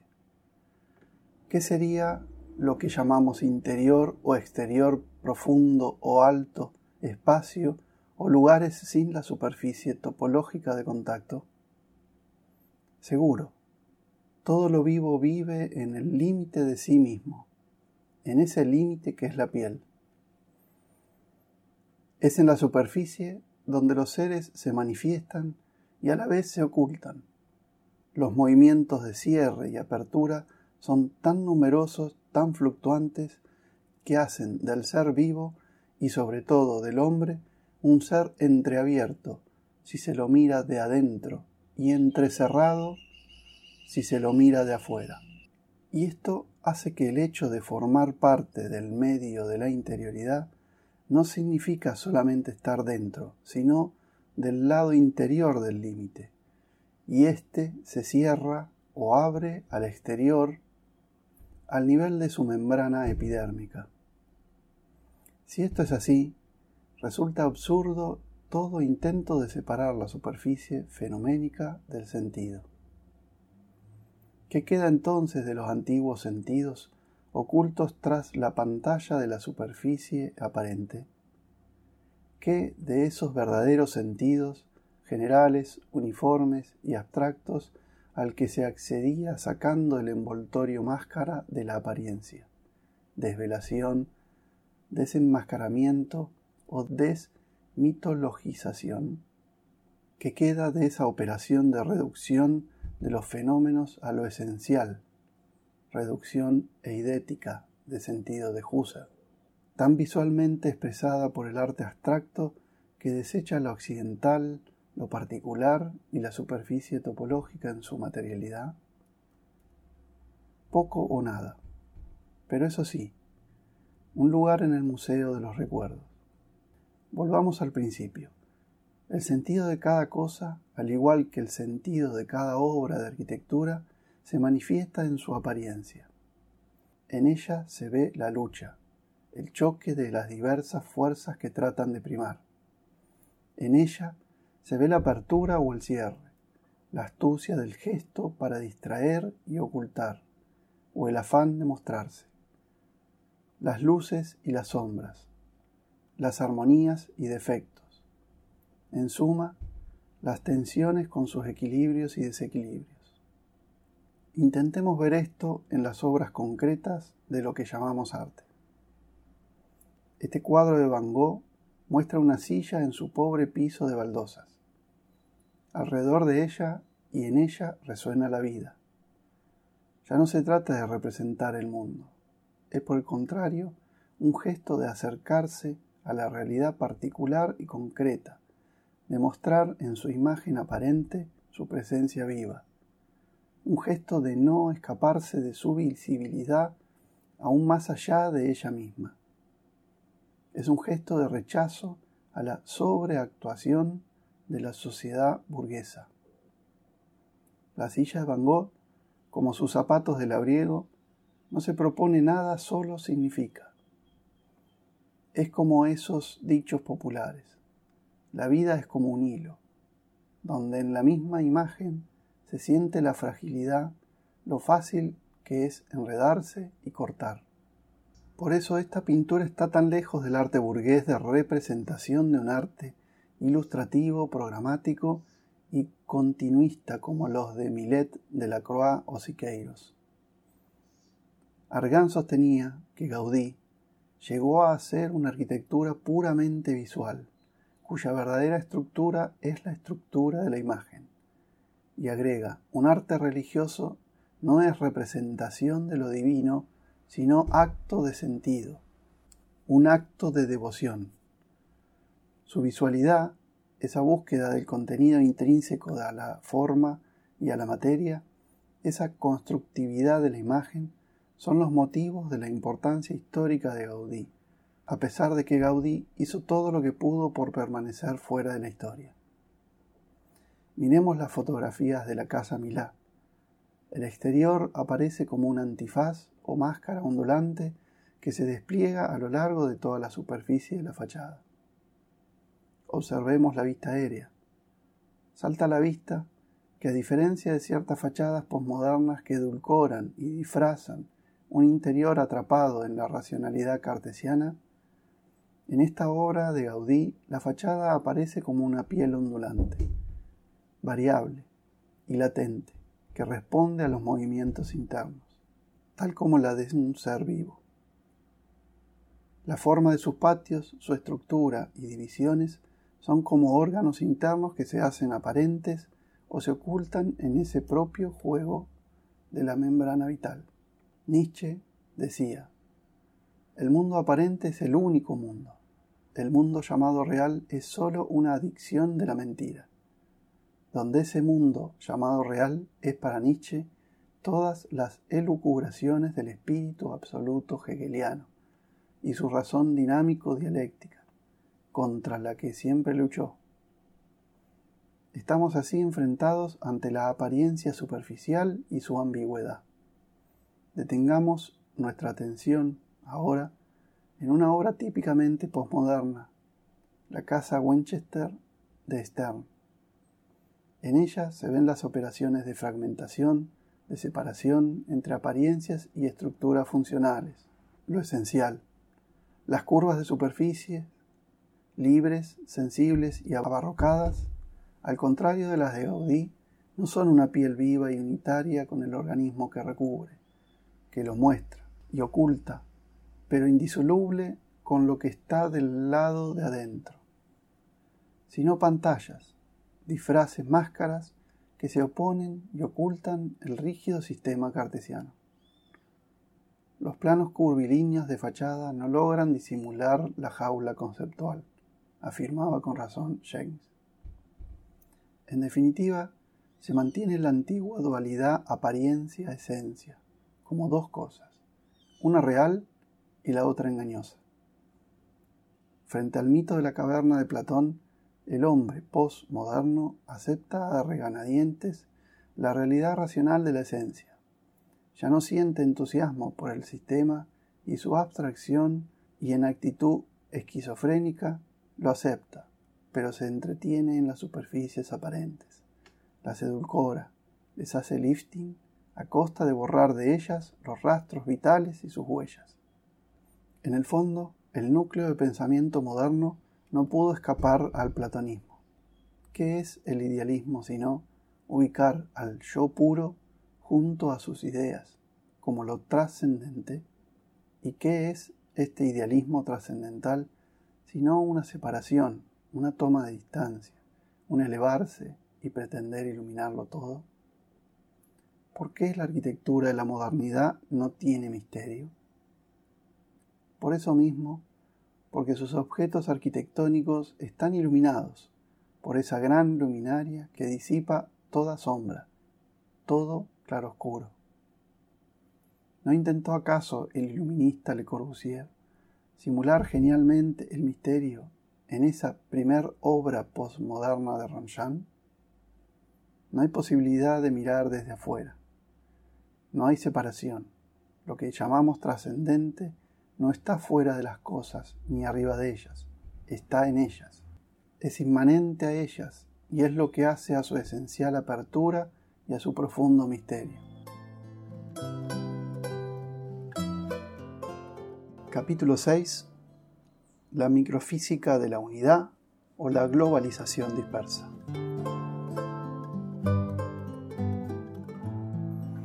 El gran relato ha perdido su credibilidad, sea cual sea el modo de unificación que se le haya asignado, relato especulativo o relato de emancipación. Lyotard. El sujeto fuerte, su razón pura, sus principios éticos y estéticos y todas sus categorías tenían el comando de la unidad. Sabían la esencia de todo y si algo quedaba oscuro, las ciencias del espíritu tenían el método para desvelarlo y encontrar la verdad tras el engaño de la apariencia. ¿Se libra acaso de este criterio iluminista de encontrar la verdad libre de prejuicios de retórica y apariencias la neomodernidad y su diálogo libre de coerción. En contracara, el posmodernismo instala la estética del fragmento, apela a la complejidad y la contradicción y reniega de la totalidad. ¿Pero es esto así? Venturi habla de la difícil unidad conseguida con la inclusión en lugar de la fácil unidad conseguida con la exclusión. Más no es menos.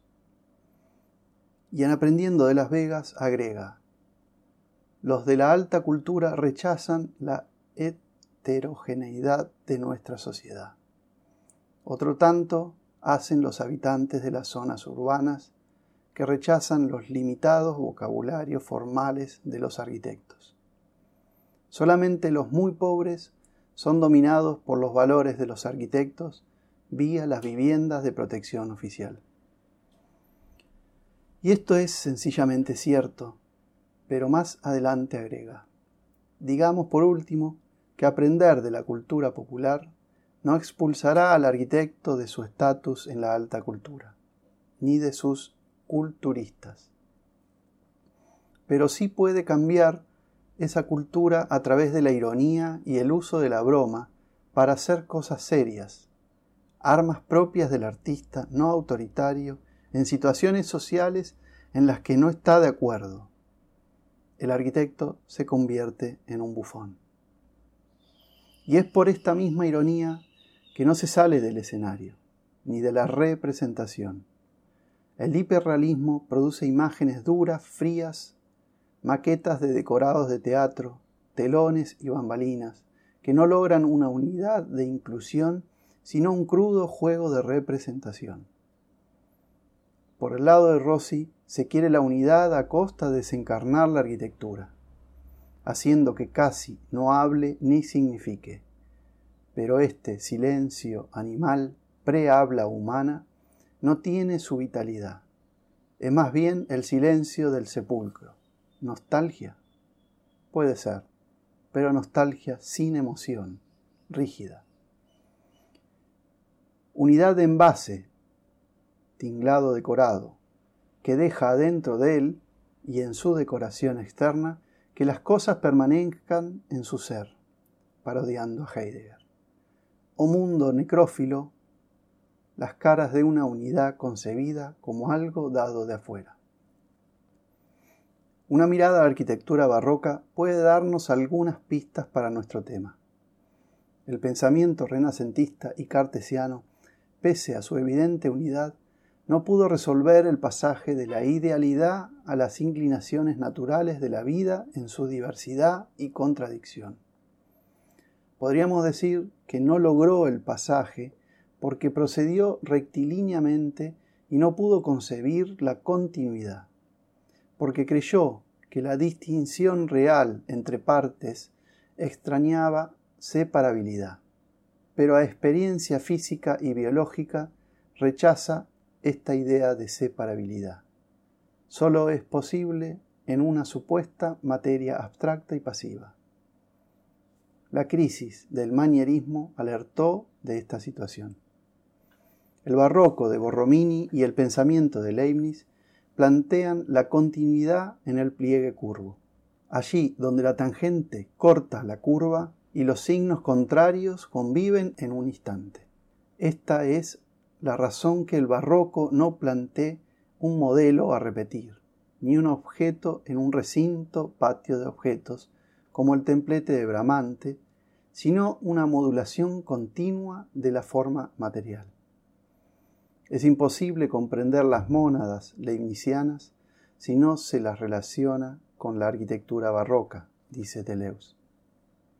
Más que un átomo, la mónada es una célula, una sacristía, una habitación sin puertas ni ventanas, en la que todas las acciones son internas. La mónada es la autonomía del interior, un interior sin exterior.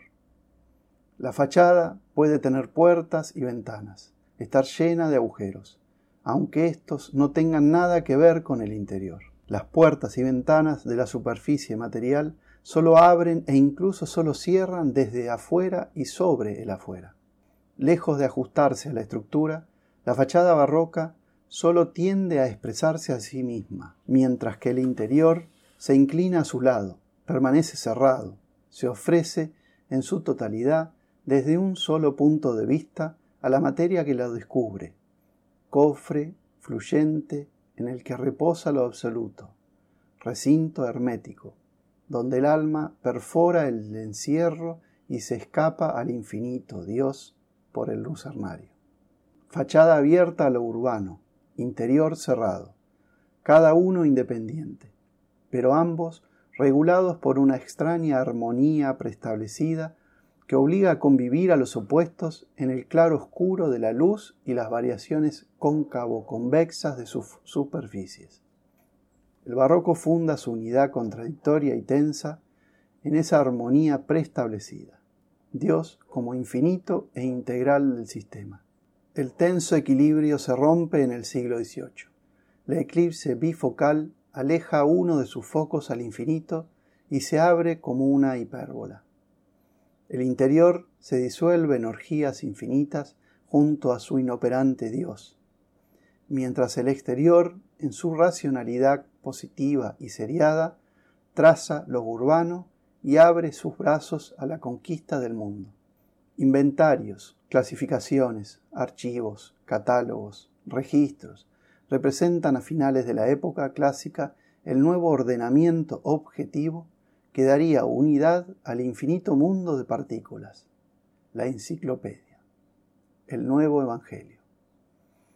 Se tiene la impresión que con Tournefort, Linneo o Buffon se ha empezado a ver la verdadera naturaleza de las cosas. La visibilidad de la observación se torna determinante, tal como se presenta ante los ojos, decía Tournefort, mientras desechaba las no visuales u oscuras. Se trata entonces de desarticular, desarmar la unidad para, de acuerdo a una grilla ordenadora, clasificar sus partes, forma de los elementos, cantidad de los elementos, manera en que se distribuyen en el espacio los unos con relación a los otros, magnitud relativa de cada uno. Como decía Linneo, toda nota debe ser extraída del número, de la figura, de la proporción y de la situación. Sobre el tablero, la mariposa disecada, alas, patas, antenas, tórax. ¿La mariposa? No. El naturalista es el hombre de la clasificación disecada, no de la vida. Y lo disecado había que recomponerlo para hacer de nuevo la unidad. La experiencia neoplástica de Stig fue realmente uno de los episodios clave en la historia del arte contemporáneo.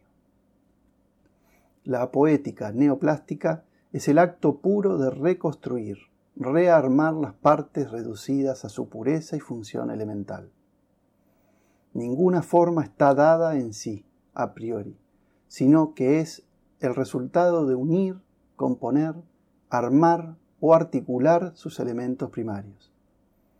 El más fiel a este principio de construcción de la unidad por ensamble puro y mecánico fue Rietveld, tanto en su casa Schroeder como en su sillón.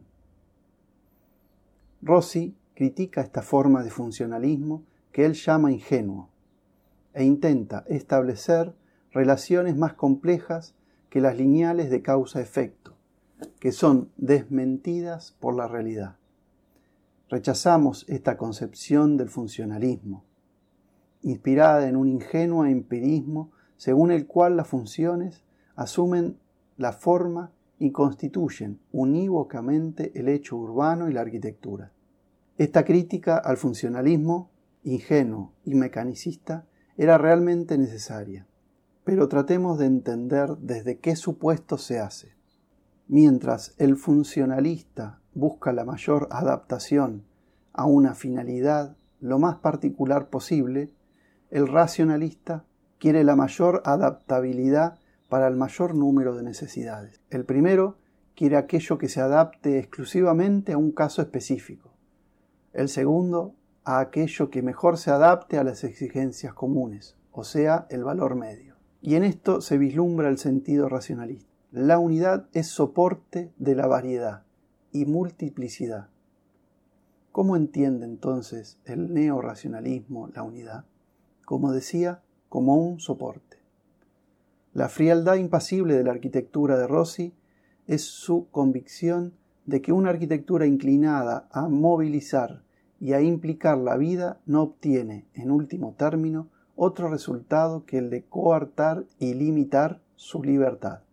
En el interior de los espacios definidos por la arquitectura, escribe, aludiendo a la escuela Fagnano-Olona, la fantasía del niño tiene la posibilidad de construir un espacio propio, de añadir su propia personalidad sin estar condicionado por formas y recorridos insólitos para su experiencia y por tanto molestos. El neoracionalismo en arquitectura quiere todavía mantener una distancia, ya no tan fuerte, creativa y segura como el primer racionalismo, una instancia débil y rememorante de ese origen de la arquitectura, clásica nacida de una idea a priori, totalmente encerrada dentro de su pensamiento geométrico. Vuelve a ser naturaleza, mejor dicho, poseerá un valor de cosa natural, parada en el tiempo, pero advertida en la luz del tiempo. Este mundo rígido y de pocos objetos quiere permanecer inmutable y sustraerse de la tiranía de las modas, las variaciones, las funciones y la diversidad del sentido, pero todavía tiene la pretensión de abarcarlos a todos, de ser una última instancia, una suerte de metafísica congelada en el tiempo, pero que soporta el tiempo. El funcionalismo neoplástico concibió la unidad como un rearmado mecánico de las partes previamente separadas. La arquitectura neorracional la ve como un soporte mudo, congelado de su elemental repertorio, y el posmodernismo como envase decorado o un tinglado container de la promiscuidad de objetos. ¿Y si la unidad no pudiera ser dada desde fuera? ¿Y si no consistiera en estructura abstracta, ni soporte, ni envase? ¿Y si tampoco fuera una estéril manipulación restauradora de congelados renacentistas, Rossi, o chalets neocoloniales californianos y sus genios locus? Tal vez llegó el momento que tengamos que reconocer que la unidad no puede ser dada por la razón, que hay una unidad absoluta, ni unidad abstracta y legal que unifique realmente la diversidad. Puede ser que tengamos que abandonar esa distancia crítica y aristocrática al fin, que ubica a la arquitectura como algo superior y al arquitecto como un profesional, dador externo de racionalidad y orden a lo diverso. Cuvier encuentra en el pulpo todas las funciones que se realizan en los peces, y sin embargo no existe ninguna semejanza ninguna analogía en la disposición. A Cuvier le importan no tanto las semejanzas que lo puede relacionar con su especie, sino la fuerte cohesión que lo cierra en sí mismo. Ya no funciona la imagen de una escala continua tradicional del siglo XVIII, sino la de un conjunto de centros a partir de los cuales se despliega una multiplicidad de rayos es la trama ontológica y representativa la que se desgarra definitivamente con Cuvier, sostiene Foucault. Los seres vivos, por el hecho de vivir, no pueden formar un tejido gradual uniforme. Deben, por el contrario, apretarse en torno a núcleos de coherencia, perfectamente distintos unos de otros, y que son otros tantos planos diferentes para mantener la vida. El ser biológico se regionaliza y automatiza. Si retomamos esta imagen, la unidad no sería simplificación, reducción e idética de sentido, Roe Rossi, ni complicación, Venturi, sino implicación de unos elementos con otros en unidad coherente en el campo de la centralidad. Cuvier no aceptó el transformismo de Lamarck y permaneció fijista, pero a su vez Lamarck quedó atado a una visión vieja del tiempo, como sucesión seriada y a una visión ontológica de las especies. Darwin rompe con las invariancias de las especies y no se contenta con las variaciones dentro de la misma especie, sino que plantea la innovación que afecta a los caracteres específicos mismos pero va a ser Taylor el que desde esta posición evolucionista rescate el centrismo de Cuvier. Mirar el universo desde el fenómeno humano como formado por centros psicofísicos donde cada uno juega el rol de centro parcial del mundo. Es, sin lugar a dudas, volver a las mónadas del Leibniz. Pero mientras que el universo estático de la monadología no hay ni puertas ni ventanas, los elementos se muestran solidarios unos de los otros en el proceso de centrogénesis donde tienen nacimiento y tienden. Y con la noción de atractor, Prigogine explora el mundo de los múltiples y lo uno tratando de no quedar atrapado entre una unificación reduccionista o visionaria o una disgregación autárquica de los elementos. Y continúa, en el pasado parecía que todos los sistemas sometidos a un atractor deberían asemejarse. Hoy día, por el contrario, la idea de atractor simboliza la diversidad cualitativa de los sistemas disipativos. Esta microfísica de la unidad nos empuja al campo de la centralidad.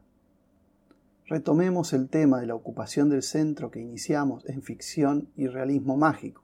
Pongamos en serie, primero, la utopía clásica de un monasterio medieval con su centro vacío, claustro. Segundo, el Escorial, donde la intuición, Iglesia, se hace centro y Felipe II, su campeón protector. Tercero, la Tourette, donde los corredores no bordean el centro vacío, sino que lo cruzan, promenade. Cuarto, la biblioteca Exeter de Cannes, y miremos ese vacío aislado en su centro. Quinto, la escuela Fagnano Olava de Rossi, donde el cilindro puro de la biblioteca ocupa el centro. En todos estos casos, el centro marca la unidad de la composición. En todos, el centro es lo esencial. Para el primero, el vacío semántico de Dios, claustro. Para el segundo, la iglesia, institución protegida. Para el tercero, el hombre en movimiento ocupa el centro, promenad. Para el cuarto, el ser heredado e institucional en su aislamiento para el quinto, el ser póstumo embalsamado. En todos, la afirmación ontológica del ser como centro de unificación. El tipo del monasterio medieval primitivo dejaba el claustro vacío de elementos y volúmenes arquitectónicos. El edificio, iglesia, hacía de contorno junto al refectorio y las celdas. La iglesia, en esta forma de ver, era instrumental, funcional.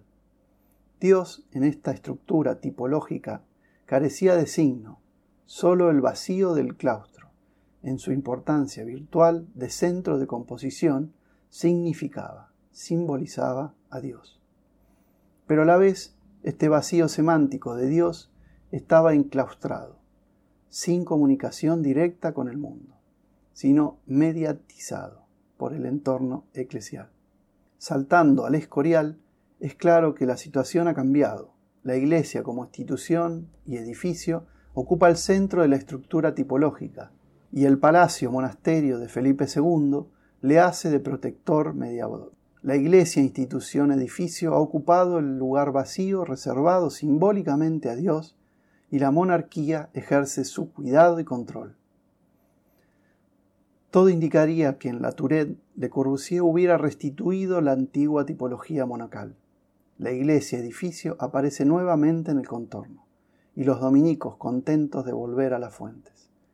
Pero si se intenta una lectura más atenta, se descubre que la tipología ha sufrido una variante profunda. El vacío semántico del antiguo claustro se ha transformado no solo en un patio de objetos, sino en un lugar de circulaciones que lo cortan y pasan por su centro.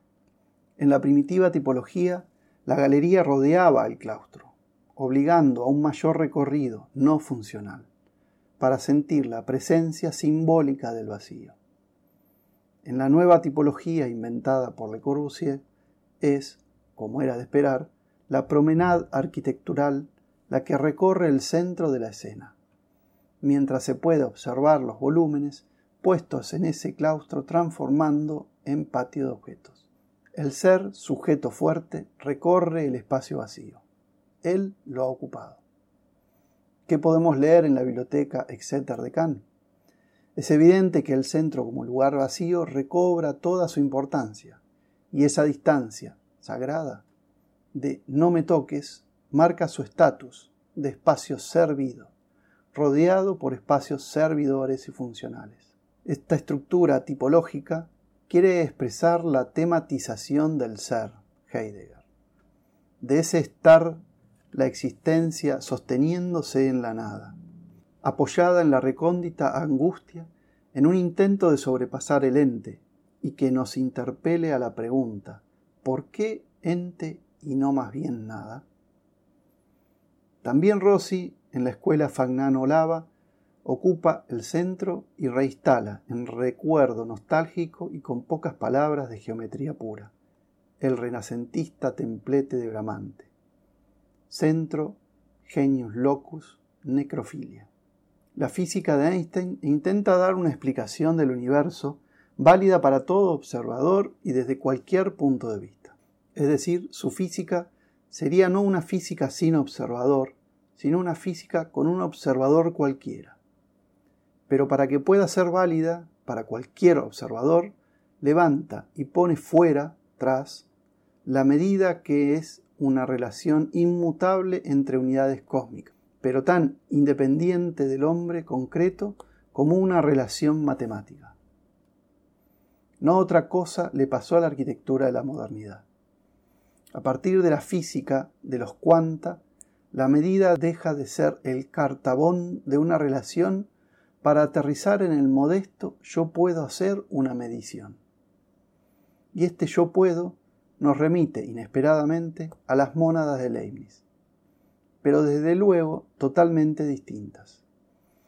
La exploración de esas unidades en el campo de la centralidad móvil nos enfrenta con series divergentes en lucha de atracción y repulsión en intento cotidiano de coherencia y coexistencia, en un mundo ya no cósmico, sino caósmico, donde cada mónada ya no puede incluir el mundo entero, como en un círculo cerrado, sino que se abre sobre una trayectoria indeterminada y en expansión-contracción, que se aleja cada vez más de un centro estático y original en un proceso de complejización creciente y no determinado. Segre, al referirse a las escuelas nacionales de arte y en especial la Escuela de Arte Plástica de Porro, afirma, la sensualidad cubana es representada por las cúpulas esféricas de las aulas y la sinuosa cinta continua del corredor. Conexión fluida entre los herméticos volúmenes funcionales, que asumen como una premisa básica la individualización de cada tema en un edificio. Y continúa. No cabe criticar en las escuelas la existencia de un contenido expresivo, ni el querer comunicar un significado. Lo que sí cabe discutir son las hipótesis, los puntos de partida tomados como fundamento. En una cultura totalizadora como la actual, ¿es lícito partir de una segregación de elementos? Segre no escapaba en 1970 de la idea de continuidad y totalidad. Por eso, pese a admitir que las escuelas constituyeron la experiencia estética y espacial más intensa alcanzada por la actual arquitectura cubana, las rechaza. Hoy la problemática no es demasiado distinta. Si nos consideramos una continuidad identitaria, esperemos lo próximo que baje del norte. Si sentimos nuestra diferencia, busquemos sin dogmatismos de totalidades impuestas cuáles son los prejuicios y los mitos que encierran cada uno de los paradigmas de moda. Asimilémoslos sin empacharnos y juguemos desde los propios sin complejos. Capítulo 7. El síndrome identitario o la arquitectura americana entre la identidad y la diferencia.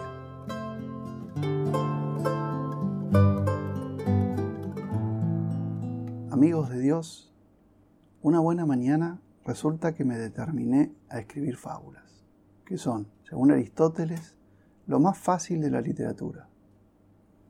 Agarro, pues, y me bajo con Iriarte, Samaniego, La Fontaine, Esopo, Fedro, Melgar y Joaquín González, debajo del brazo, a ver si de ese modo hacía cosa buena al minúsculo jardín que tengo, compuesto de cuatro palmeras, una parra, una hiedra, un magnolio y algunas rosas.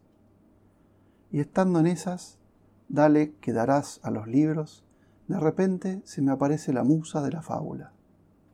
Ah, torpe, me dijo, torpe, ¿qué andas allí revolviendo papelotes?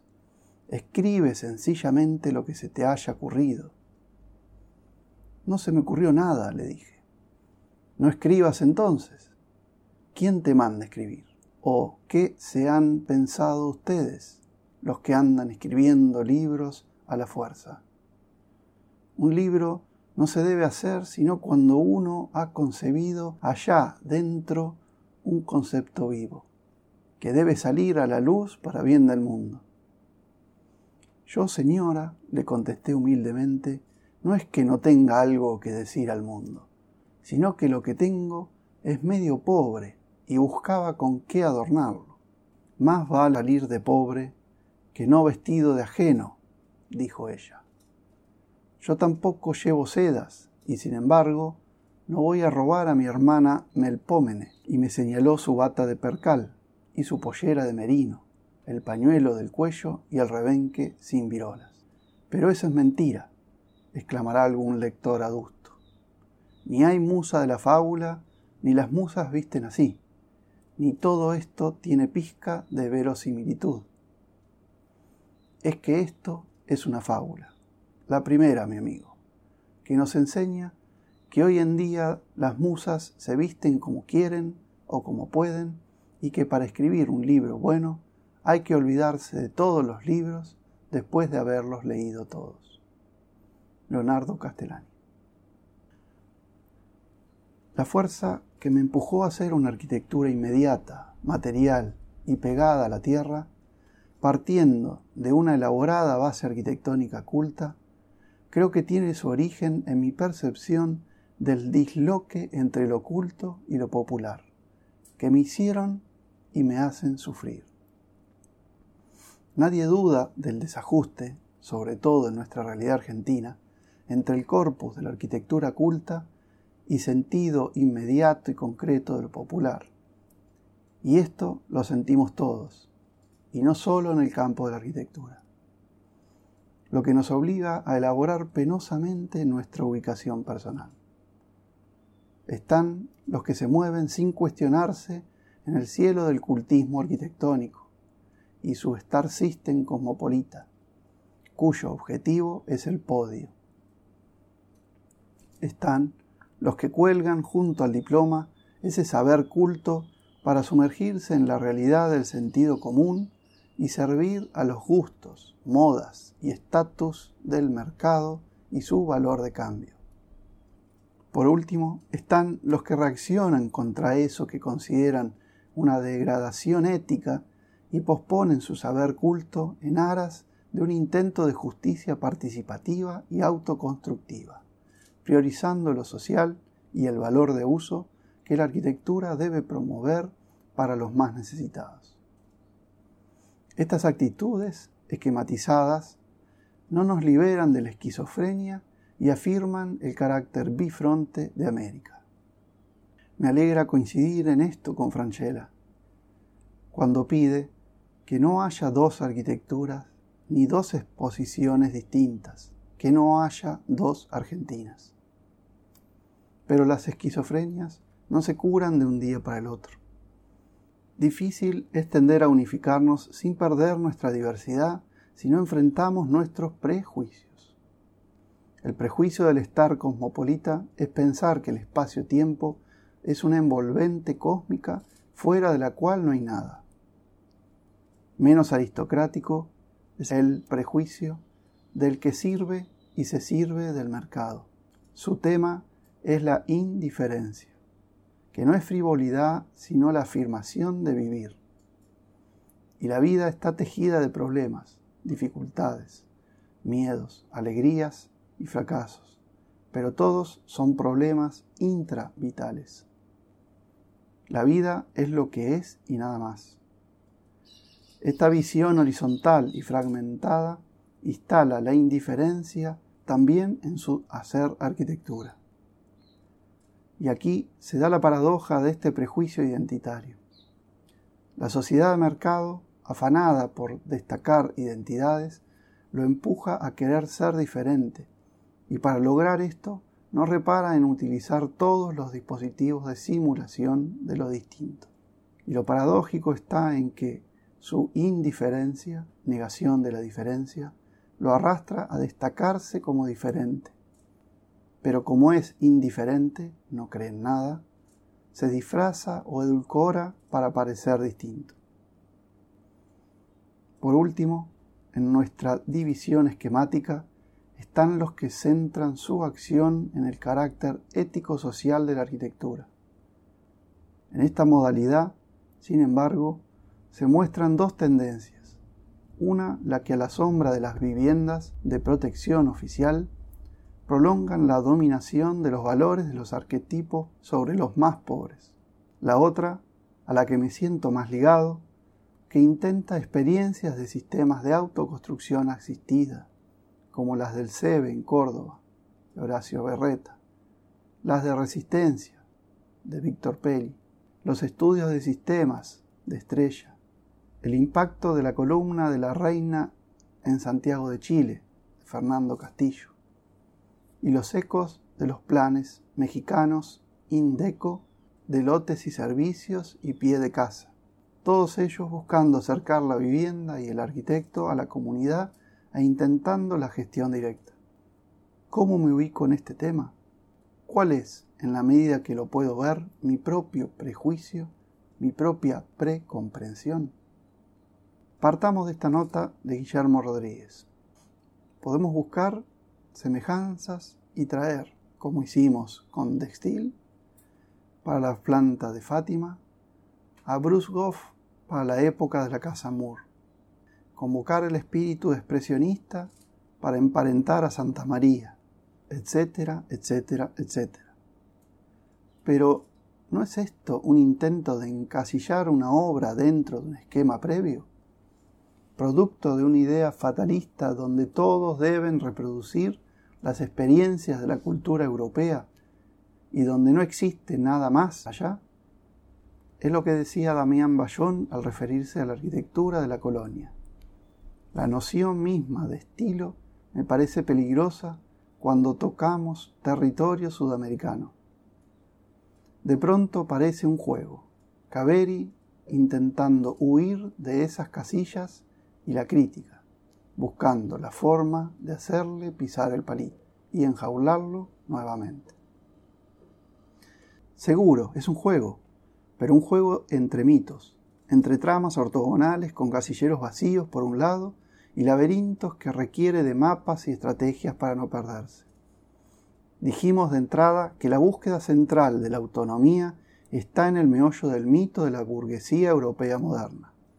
Dijimos también que ese meollo estaba sostenido por tres patas, transparencia, continuidad y desterritorialización. ¿Cómo se manifiesta esa autonomía? Desde luego, en la libertad frente a los mitos y la distancia de cara a la sociedad inmersa en la confusión de esos mitos.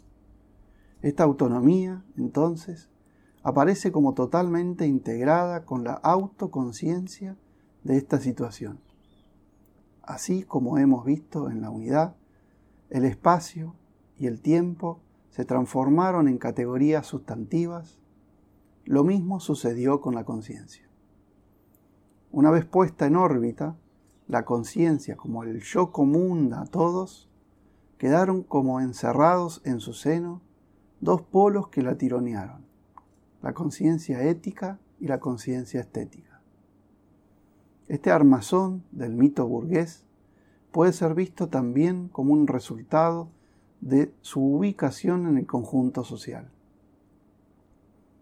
Cuando salta y asalta el escenario, ocupa su centro, pero en su sentir estaba la dualidad entre la gracia, el don, la gratitud, el arte de la aristocracia desplazada y el sentimiento de culpa, que busca reparar y liberar su origen humilde.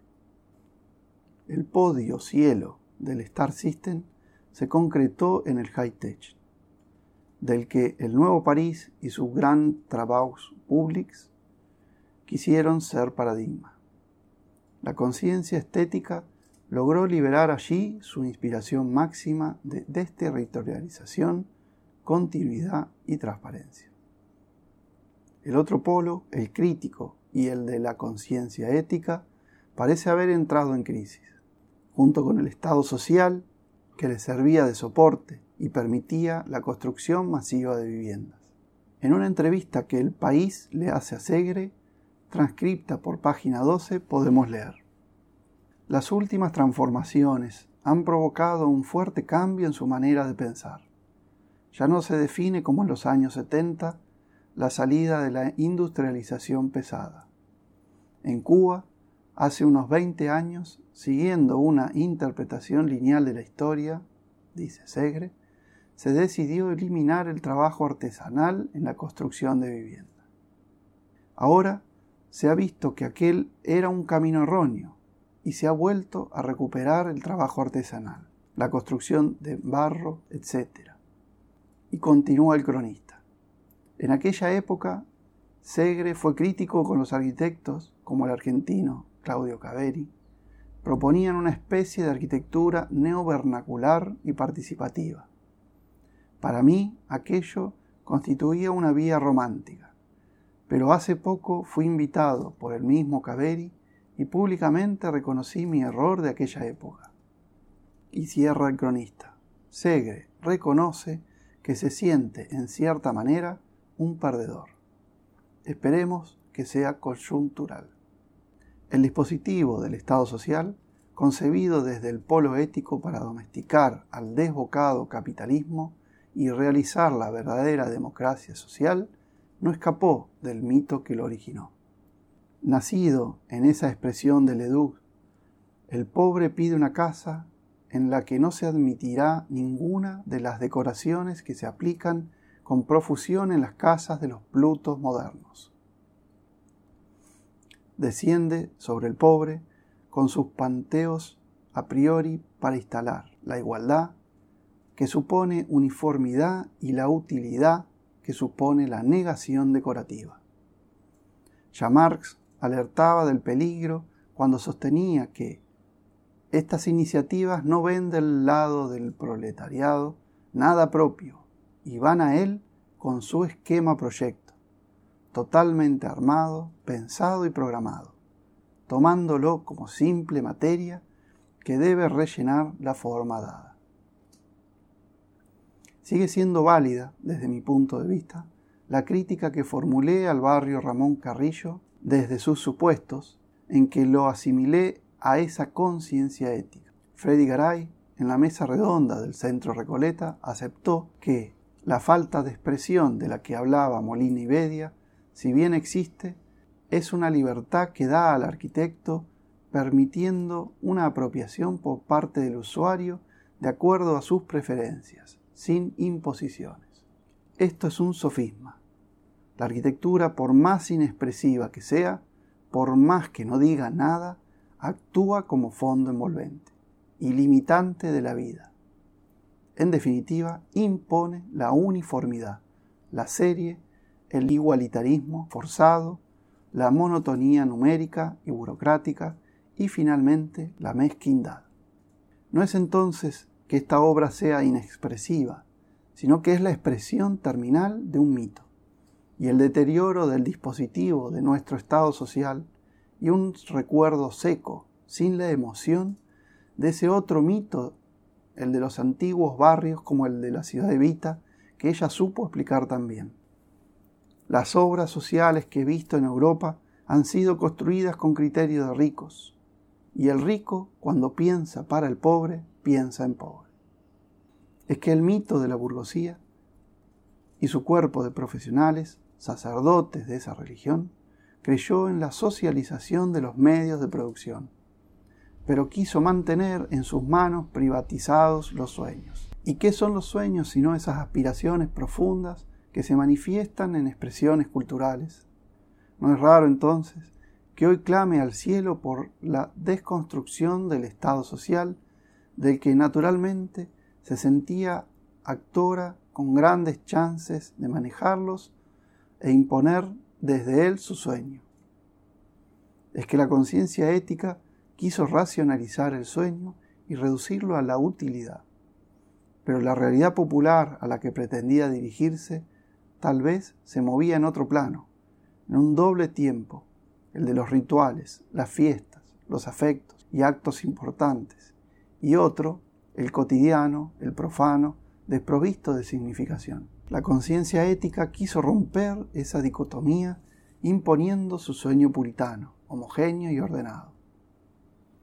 Mono las pelotas, señor Gatica. A Gatica se le pide audiencia. Grandes anillos, reloj de oro, traje brillante. Mundo aborrecido por la puritana conciencia estética. Y del otro lado, el tiempo profano, el del sinsentido, donde juega la mentira y la astucia para sobrevivir.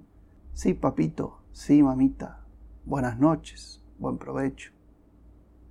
Oigamos ahora a Brayón y en qué lugar me ubica en este juego. Así, en la Argentina, me iba a ver con un viejo amigo, Claudio Caveri, y me iba a hacer de uno nuevo, Justo Solsona. Constituyen ellos, sin proponérselo, los dos polos diametralmente opuestos como personas y como actitudes.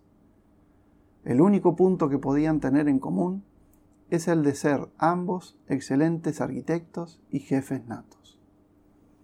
Caveri es un hombre comprometido con la idea de una arquitectura vinculada indisolublemente a su cristianismo militante. Después de comienzos más que promisorios, la iglesia Nuestra Señora de Fátima, ejecutada con el arquitecto Eduardo Ellis, Caveri va a cambiar de vida modificando su carrera, instalado cerca de Buenos Aires, en unos terrenos entonces baratos, funda una comunidad cuyas casas serán construidas literalmente por él y sus seguidores. En principio, toda clase de gente podía acercarse a esa comunidad. La intención, sin embargo, se basaba en un proyecto social a favor de las clases menos favorecidas y es eso, precisamente, lo que confería a la operación un carácter socio-religioso. En el plan de Caveri, para esa comunidad, todos los términos arquitectónicos resultan cuestionados. La economía impone la utilización de materiales baratos y también una mano de obra simple que permita que los usuarios puedan colaborar activamente en la edificación de sus propias viviendas.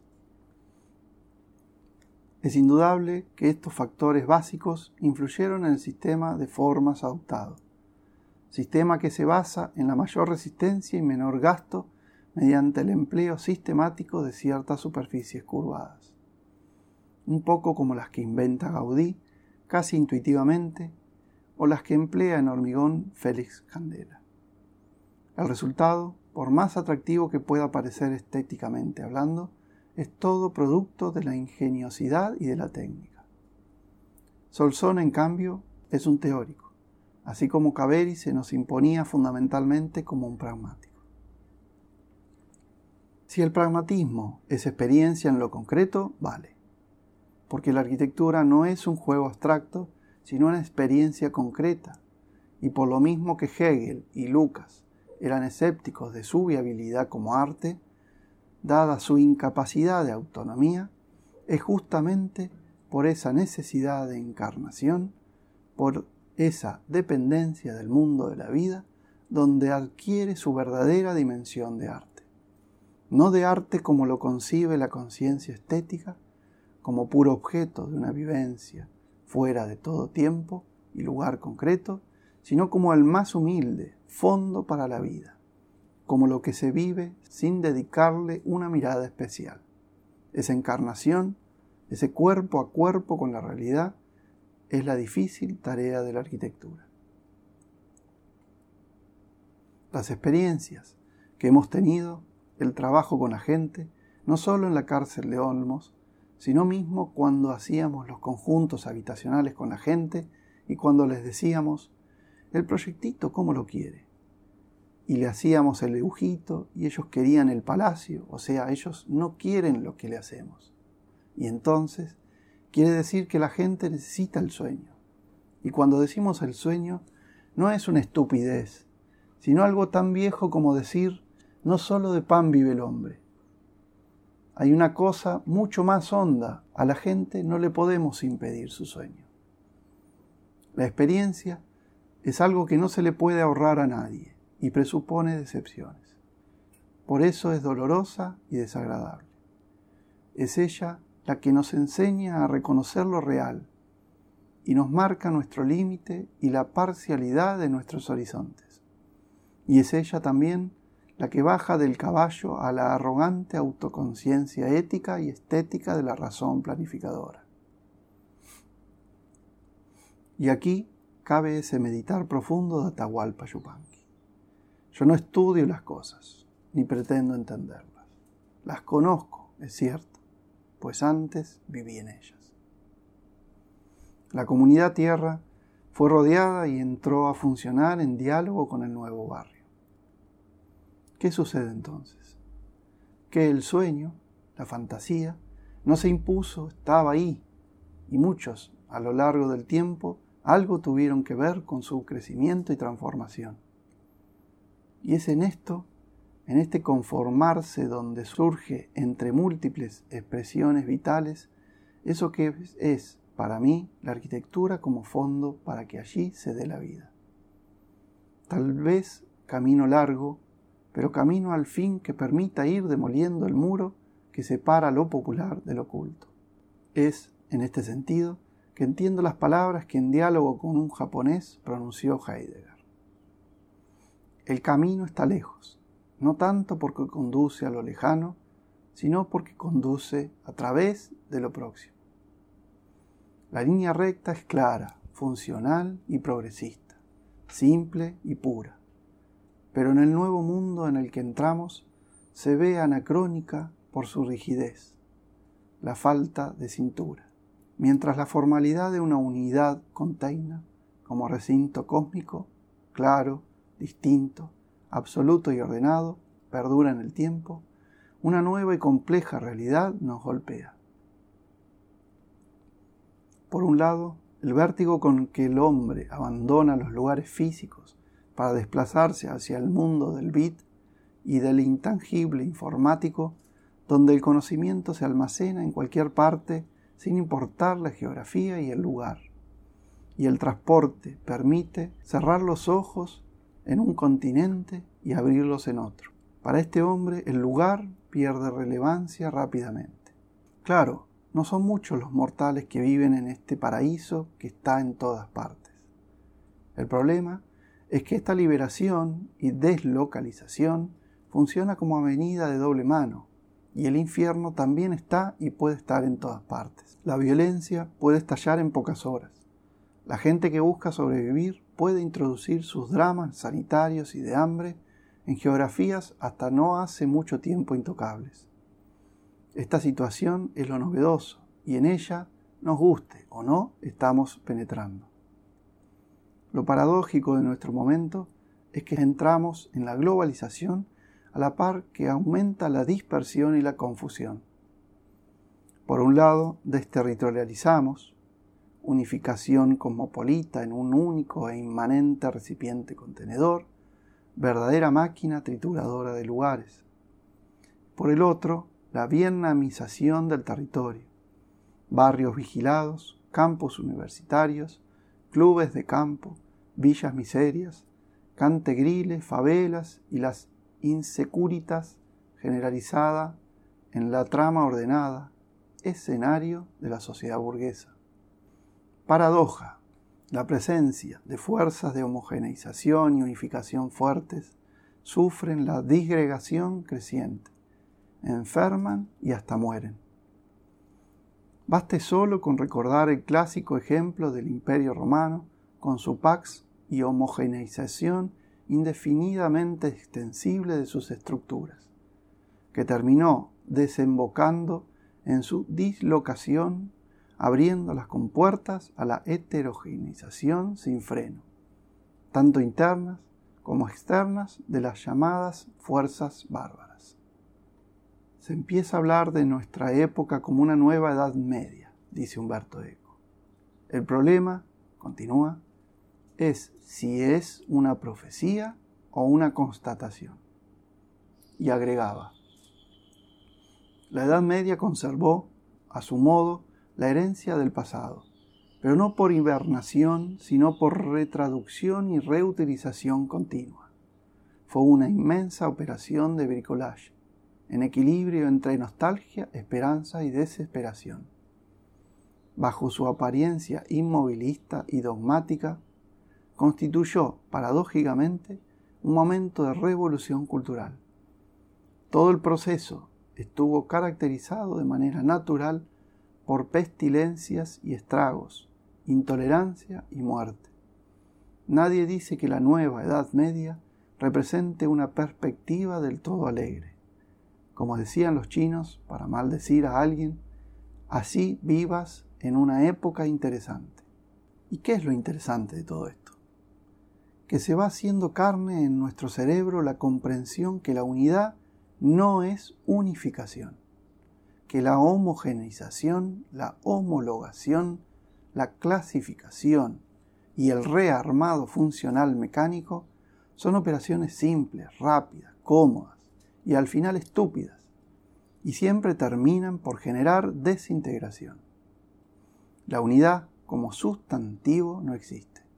Existen sí cosas unidas, y están unidas porque entre sus elementos hay coherencia.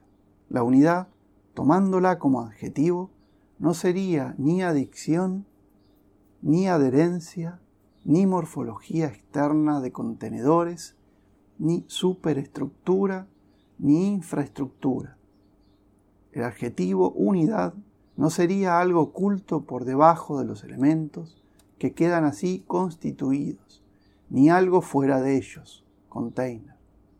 Tampoco es algo encerrado adentro, como algo dentro de algo, como es el caso de la filosofía india, de las Uspanilla, con su noción de raza, carozo, meollo, o Heidegger y su concepto abarcativo del ser, o la arquitectura de Kant y sus espacios servidos, verdadera forma metida dentro de la forma, pero a la vez netamente diferenciada. La unidad es de la cosa misma. Es el sistema que hace que algo esté unido y que lo hace coherente. Por eso, de nuevo, la unidad no es un sustantivo, sustancia. No existe el uno, sino las unidades. La unidad, como atributo, está en cada una de las partes, no fuera de ellas, pero está en ellas reclamando el todo de las demás. A su vez, las unidades se muestran con límites, con membranas superficiales, de contorno, especies de mónadas, no cerradas, sin puerta ni ventanas como imaginó Leibniz, que determinan en su juego de apertura y cierre que esto sea esto y no lo otro. Hablar de otra unidad que no sea la de las unidades físicas de nuestra realidad mundana será hacer teología, será concebir una unidad de eminente riqueza que reúna la inmensa diversidad en un solo centro. Por esto, así, no pasa de ser algo concebible, pero su realidad y unidad no sería intramundana. Es lo que Taylor llamó el punto omega. Esta es, desde luego, mi precomprensión, mi prejuicio y esto se ve en la arquitectura que hago. Ninguno de mis proyectos y realizaciones plantean una unidad previa, tampoco una estructura separada, ni un espacio cuidadosamente aislado. Por el contrario, son organismos que se abren o cierran, que se prolongan o enrollan, que se divergen o convergen. Se nota en todos clausura cíclica, pero comunicación constante. De ahí que los movimientos centrípetos y centrífugos convivan en esa unidad que los anima. Desde luego, hay elementos más fuertes y dominantes, especies de atractores, que conviven enlazados con algunos más simples que giran en torno a centros virtuales.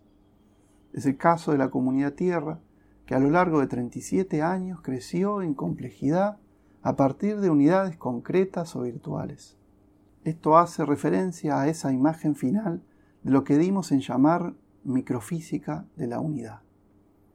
Unidades formadas por mónadas abiertas y enlazadas con centralidades móviles de coherencia y coexistencia en mutua atracción, repulsión, que movilizan los centros estáticos en procesos de complejidad creciente pero indeterminado.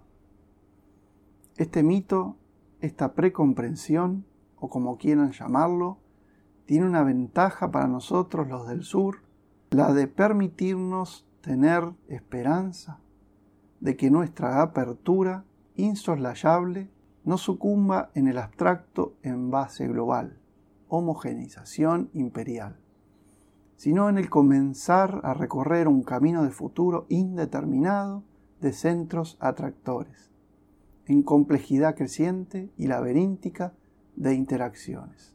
Este mito, esta precomprensión, o como quieran llamarlo, tiene una ventaja para nosotros los del sur, la de permitirnos tener esperanza, de que nuestra apertura insoslayable no sucumba en el abstracto en base global homogeneización imperial, sino en comenzar a recorrer un camino de futuro indeterminado de centros atractores de complejidad creciente y laberíntica de interacciones.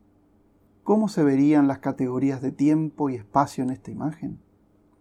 Desde ya, así como la unidad no es un sustantivo, el espacio y el tiempo tampoco lo son. Las cosas son espaciosas y temporales. Lo que llamamos espacio es lo que las cosas dejan entre sí o determinan en su interioridad. El espacio en sí no tiene entidad, es sólo el entre. La categoría espacio de la misma forma que la unidad, no es un recipiente que nos envuelve y dentro del cual nos movemos. Kush decía, mientras el artista occidental pone la obra, objeto, en el espacio vacío de Galileo y el Renacimiento, el artista precolombino crea la obra funcionalmente entre lo humano y el espacio cosa. ¿Qué es eso de espacio cosa?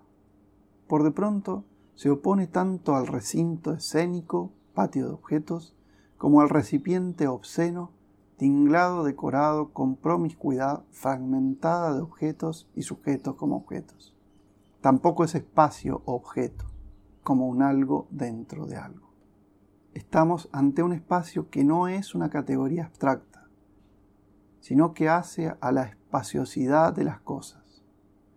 Y las cosas tienen adentro y afuera luz y sombra, y superficies topológicas que abren, cierran, clausuran o liberan.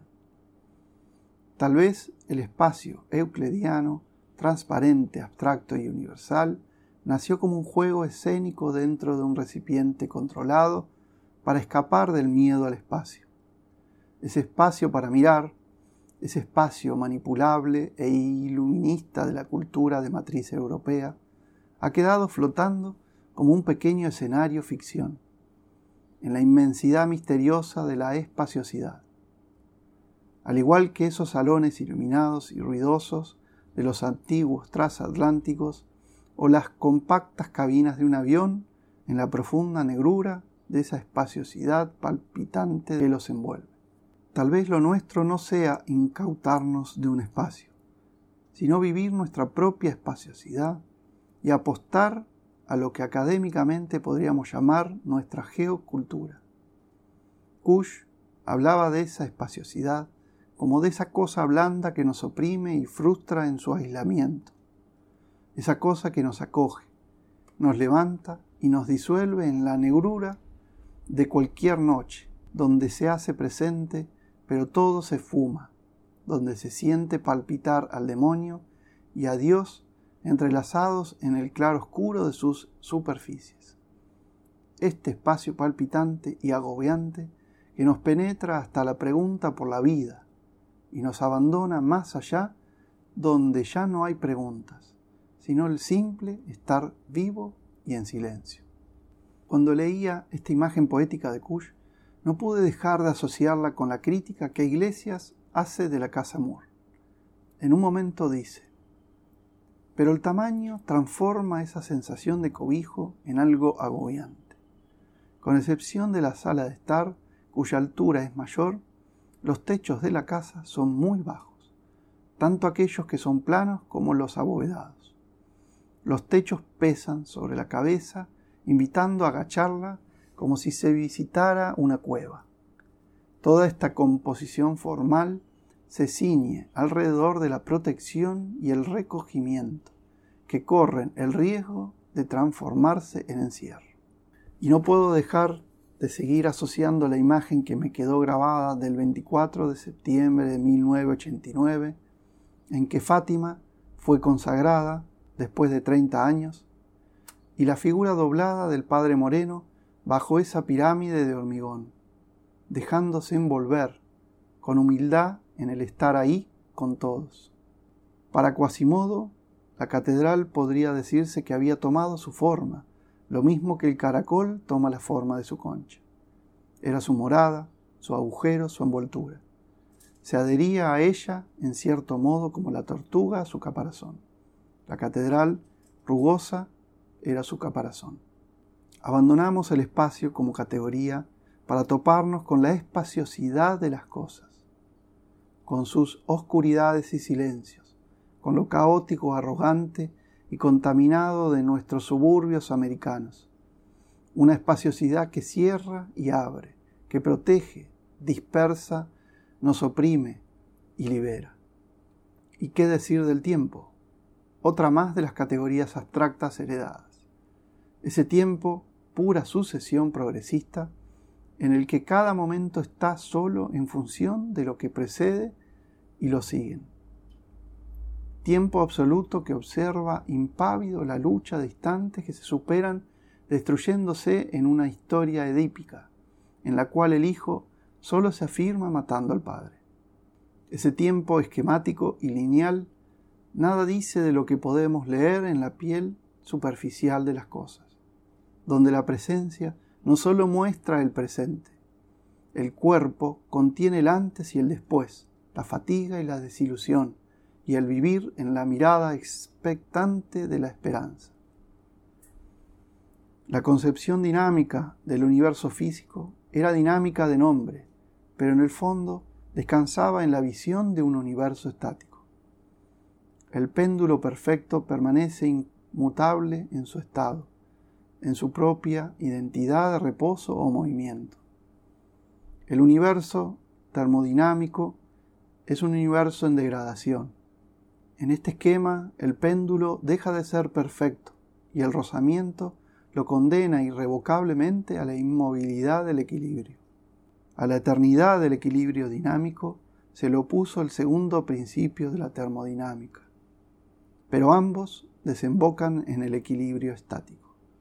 La eternidad e inmutabilidad, característica del universo Dios, campea sobre el equilibrio dinámico y la entropía.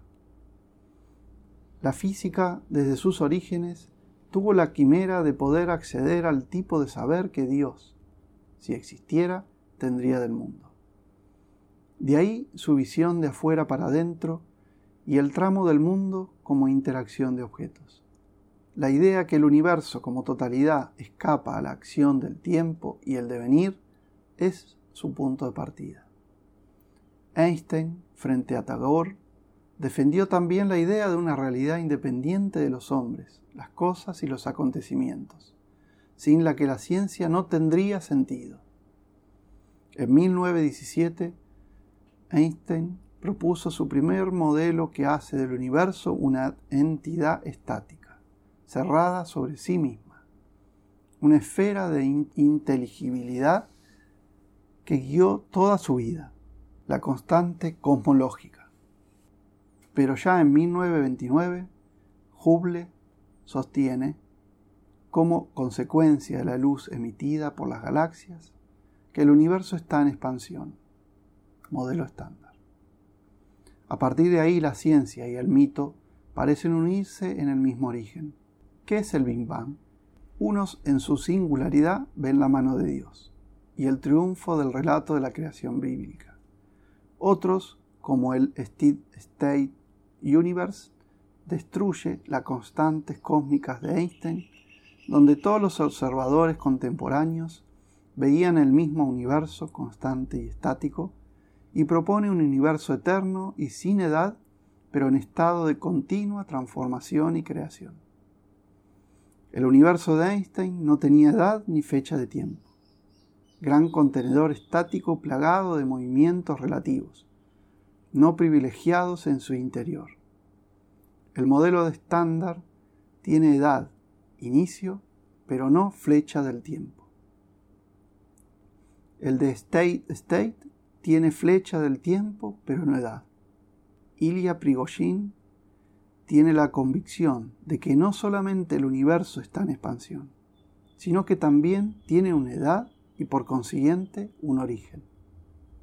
En concreto, ya nada es quieto, fijo o eterno. En todo se comprueba un proceso irreversible de creación, nacimiento, evolución y muerte. Y lo más impresionante es comprobar la evidencia que no hay un tiempo sino que esta punta del presente móvil conviven infinidad de tiempos, mejor, de temporalidades diferentes. Para expresar la solidaridad que nos une a cada uno con el tiempo de las cosas, Bersón había escrito, debemos esperar que el azúcar se disuelva, la temporalidad de cada cosa. El tiempo como sustantivo termina siendo un tiempo estático es como en el cine mudo, donde la ilusión del movimiento se recompone con una sucesión de poses externas o cortes inmóviles, porque se concibe un todo que ya está dado.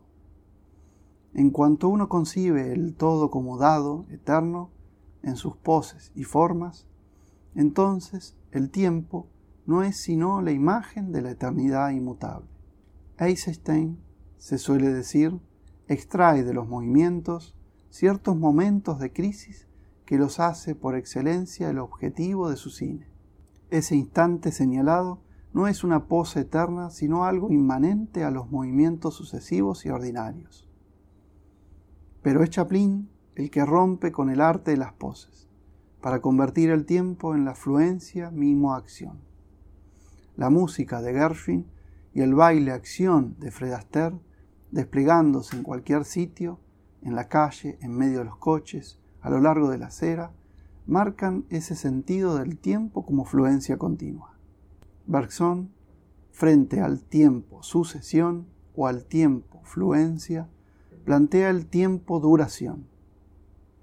Y el tiempo como duración es dejar de ver el tiempo desde afuera como frente a un espectáculo móvil, sino la inserción en la duración para convivir, en simpatía con las ondulaciones, las diferentes temporalidades. Esto se asoció a la vida, pero por esas cosas de la filosofía de la vida, eran en aquellos momentos patrimonio del pragmatismo y sus reglas de utilidad y funcionalidad. Entonces se llamó a Bergson pragmatista. Pero Bergson no fue un pragmático, porque no quiso utilizar la realidad, simplemente quiso abandonar la visión a distancia y espectadora para convivir en la misma realidad. El tiempo deja de ser así un sustantivo para transformarse en interacción de temporalidades en puntas de presente y sus presentes del futuro, sus presentes del presente y sus presentes del pasado. De Barragán se podría decir lo que se quisiera, pero más allá de algunos motes sociológicos de elitista, lo que realmente importa al ver sobre todo una de sus últimas obras, La Casa Gilardi, 1980, es su sentido del tiempo. Por su lenguaje de pocas palabras y su austera formalidad, podría pensarse que estamos frente a otro ejemplo de racionalismo adaptado. Pero a poco de entrar nos asombra esa galería que nos obliga a un largo recorrido, poco funcional entre cocina y comedor. Las visuales, la luz y la materialidad de los muros nos indican que estamos ante algo distinto. ¿Por qué no se descubre desde la galería el patio? ¿Por qué, sin embargo, se lo presiente? Al comedor cocina entramos con ese sentimiento. El enradecido encierro nos invade por su misterio, reforzado por la luz ética que desciende sobre el agua.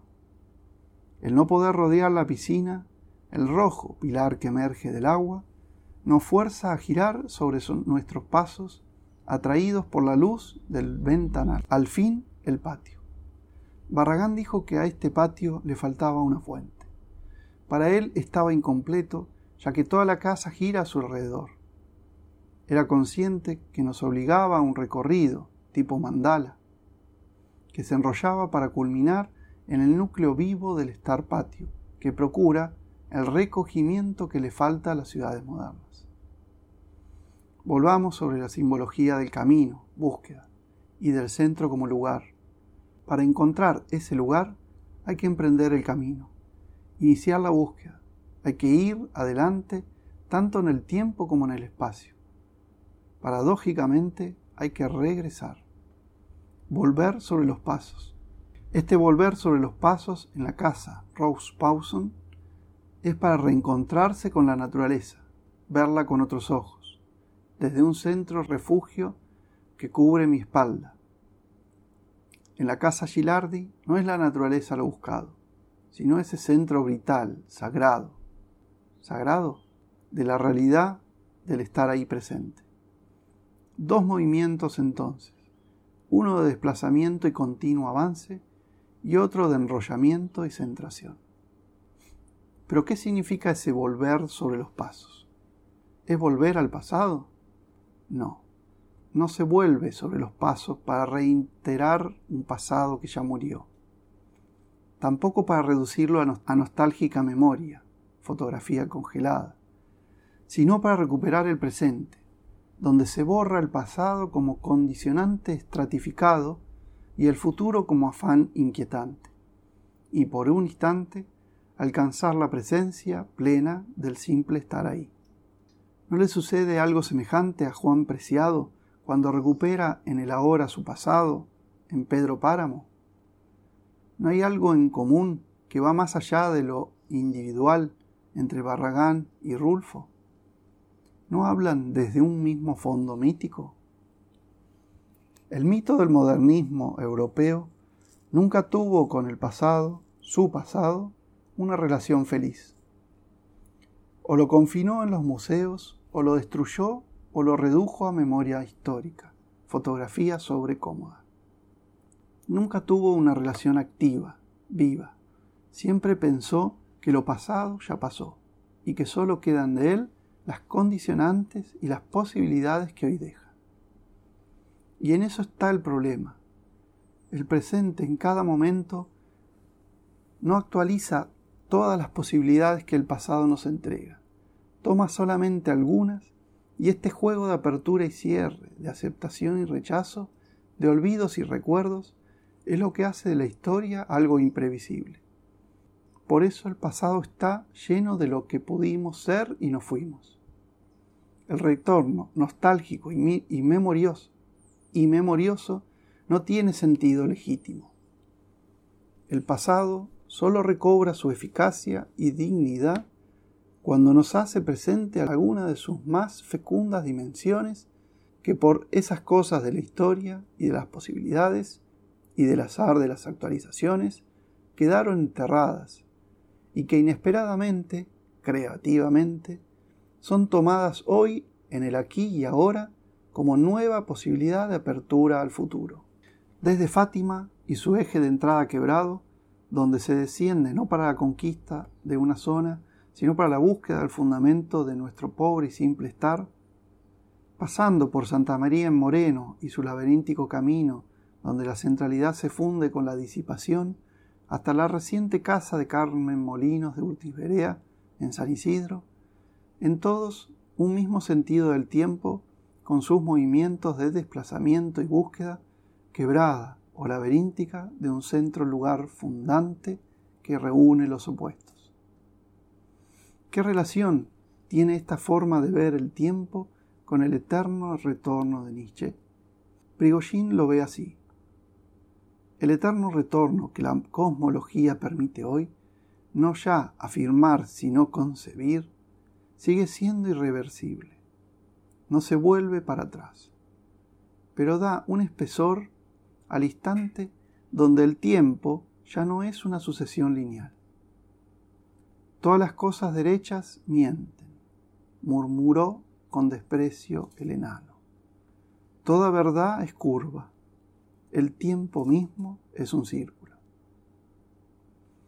Tal vez podamos hacer una relectura del tiempo tal como lo intuyó Nietzsche. Primero parece ser el cuestionamiento del tiempo lineal sucesivo y mecánico, el tiempo de las sucesiones y el progreso indefinido. Después aparece como aceptando la circularidad del tiempo como un eterno retorno de lo mismo y una recaída en el tiempo arcaico del arquetipo. Pero se puede interpretar que su visión es distinta. Esta visión nace del antagonismo con la visión del tiempo de Schopenhauer, que afirmaba con respecto al tiempo que en él cada momento existe en cuanto ha aniquilado al que lo precede, su padre para ser él mismo aniquilado rápidamente. Este tiempo no tiene tanto el defecto de ser lineal, cuantitativo, mecanicista, determinista, lo que constituye su esencia estático-funcional, cada momento es solo en función de los que lo preceden y lo siguen. Esto significaba que no tienen un significado propio. El eterno retorno del instante que exige que el hombre entable una relación diferente con el tiempo. Un hombre para el cual el tiempo no sea ya una lucha de sino que sea la presencia pacífica del significado totalmente impregnado de la realidad concreta. Para estar en ese instante vivo hay que instalarse en el interior del acontecimiento que se prepara, llega y se disipa, sustituyendo la vista pragmática longitudinal por una visión óptica vertical o más bien en profundidad. Esas puntas de presente en la que el cuerpo y la materia ya no son un obstáculo, por el contrario, es lo que nos acerca a la vida, es lo que nos muestra más que nunca nada en la presencia está solo en presente. Pero el instante, el presente vivo para poder instalarse en él, requiere un rito de pasaje, que permita dejar el afán inquieto y quedar disponible para vivir en la mirada y el sentido. La imagen carecía de sentido para Freud, era pura pantalla. Había que sacarla y dejar al descubierto la verdad. Por el contrario, Gaudí llegó a hacer una arquitectura plenamente visual cuya estructura es la estructura de la imagen. La arquitectura moderna opuso la esencia y se queda con la apariencia, imagen máscara. Hay una imagen que es un juego ficción, que hacen los niños y también los animales esconderse, disimularse, aparecer de golpe, pintarrajearse. Pero hay otra apariencia, la del realismo, del teatro de representación de Eurípides, cuya base es el intelectualismo socrático.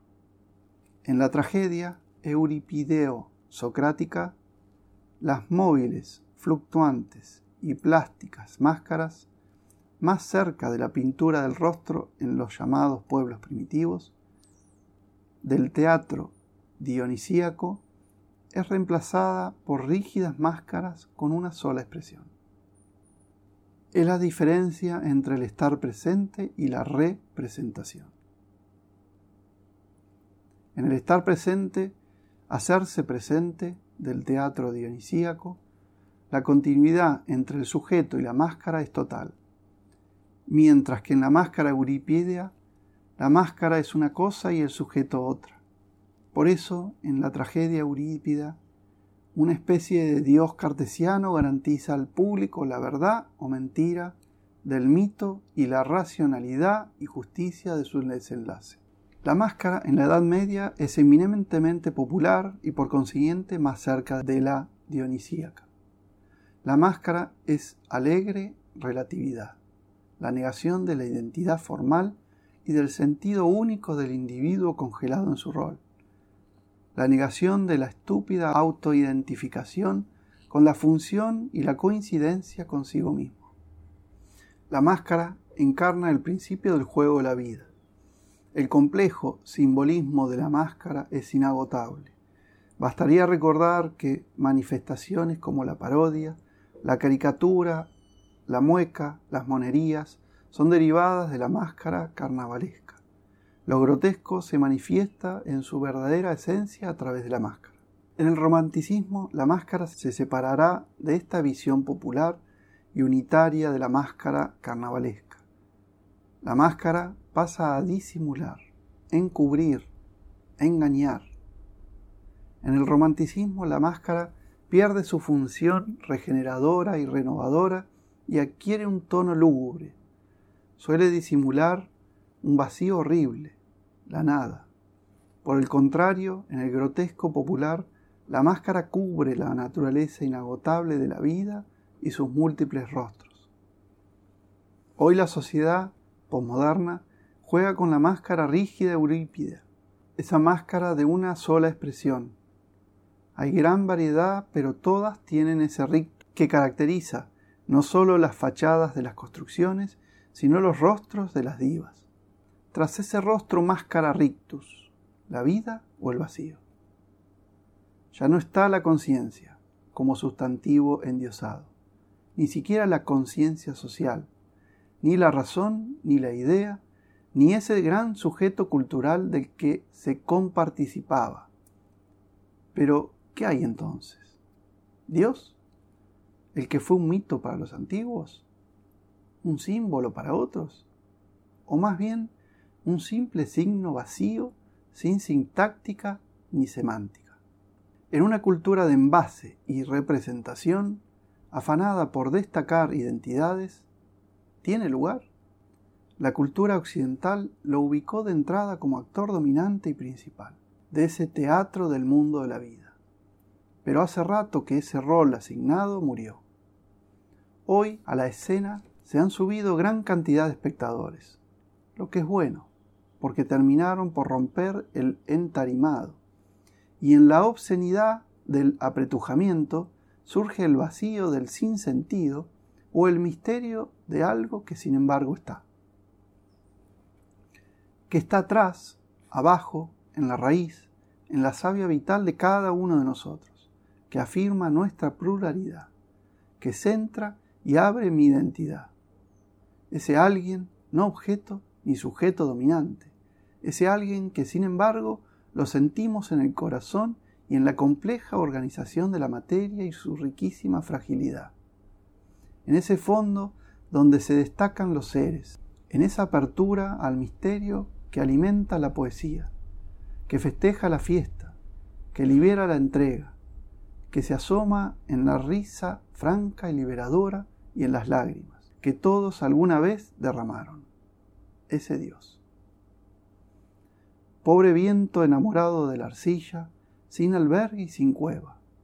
¿Y el poeta? Un viejo y hueco embudo, abandonado, donde el viento sopla y a veces articula una palabra. Y la arquitectura en estrecha dependencia con el estar, esa arquitectura es fondo para la vida. Ese medio humano toca su inconclusión, en su íntima apertura, el misterio del medio divino. Nuestra realidad, tanto individual como colectiva, es estructuralmente enigmática. La búsqueda afanosa de identidades autónomas y autoconscientes termina en el síndrome identitario, donde muere y enferma, si no salta más allá de sí misma y es capaz de vivir en las puntas del presente y abrirse al misterio de lo distinto. Paradójicamente, este salto que abandona la distancia, donde se siente perder la identidad, es donde se la recobra sin proponérselo. A partir de aquí, recién podemos hablar de identidad. Primero, desde nuestra propia diferencia como contaminación mestiza en constante fagocitación de influencias. Segundo, como intento de habla local. Tercero, como superación del principio de identidad que significa superar el mito de la autonomía y la pura autoconciencia del ser para sí, construido sobre la distancia con las cosas, que condujo a la total transparencia, sin sombras, a la absoluta continuidad, homogeneización indiferente y desterritorialización, desvalorización del habla arraigada. Por eso pienso que nuestra identidad es maldita, porque supone sobre todo para nuestros sectores medios un giro profundo de visión y el dejarse de aferrar con desesperación a las, a las antiguas y más recientes tarimas que les asegura una identidad prestigiosa universal que los preserve de caer en el pozo contaminado, hediondo en el dialecto de Kush, de nuestra realidad mestiza. El camino, afirmar y negar. Afirmar el maravilloso instrumental de nuestras neuronas lógicas y sus sofisticadas prótesis electrónicas, pero también negar el resultado árido, estéril y quantum de sentimiento que ata, religa, pone en crisis la autonomía como autosuficiencia del puro ser para sí.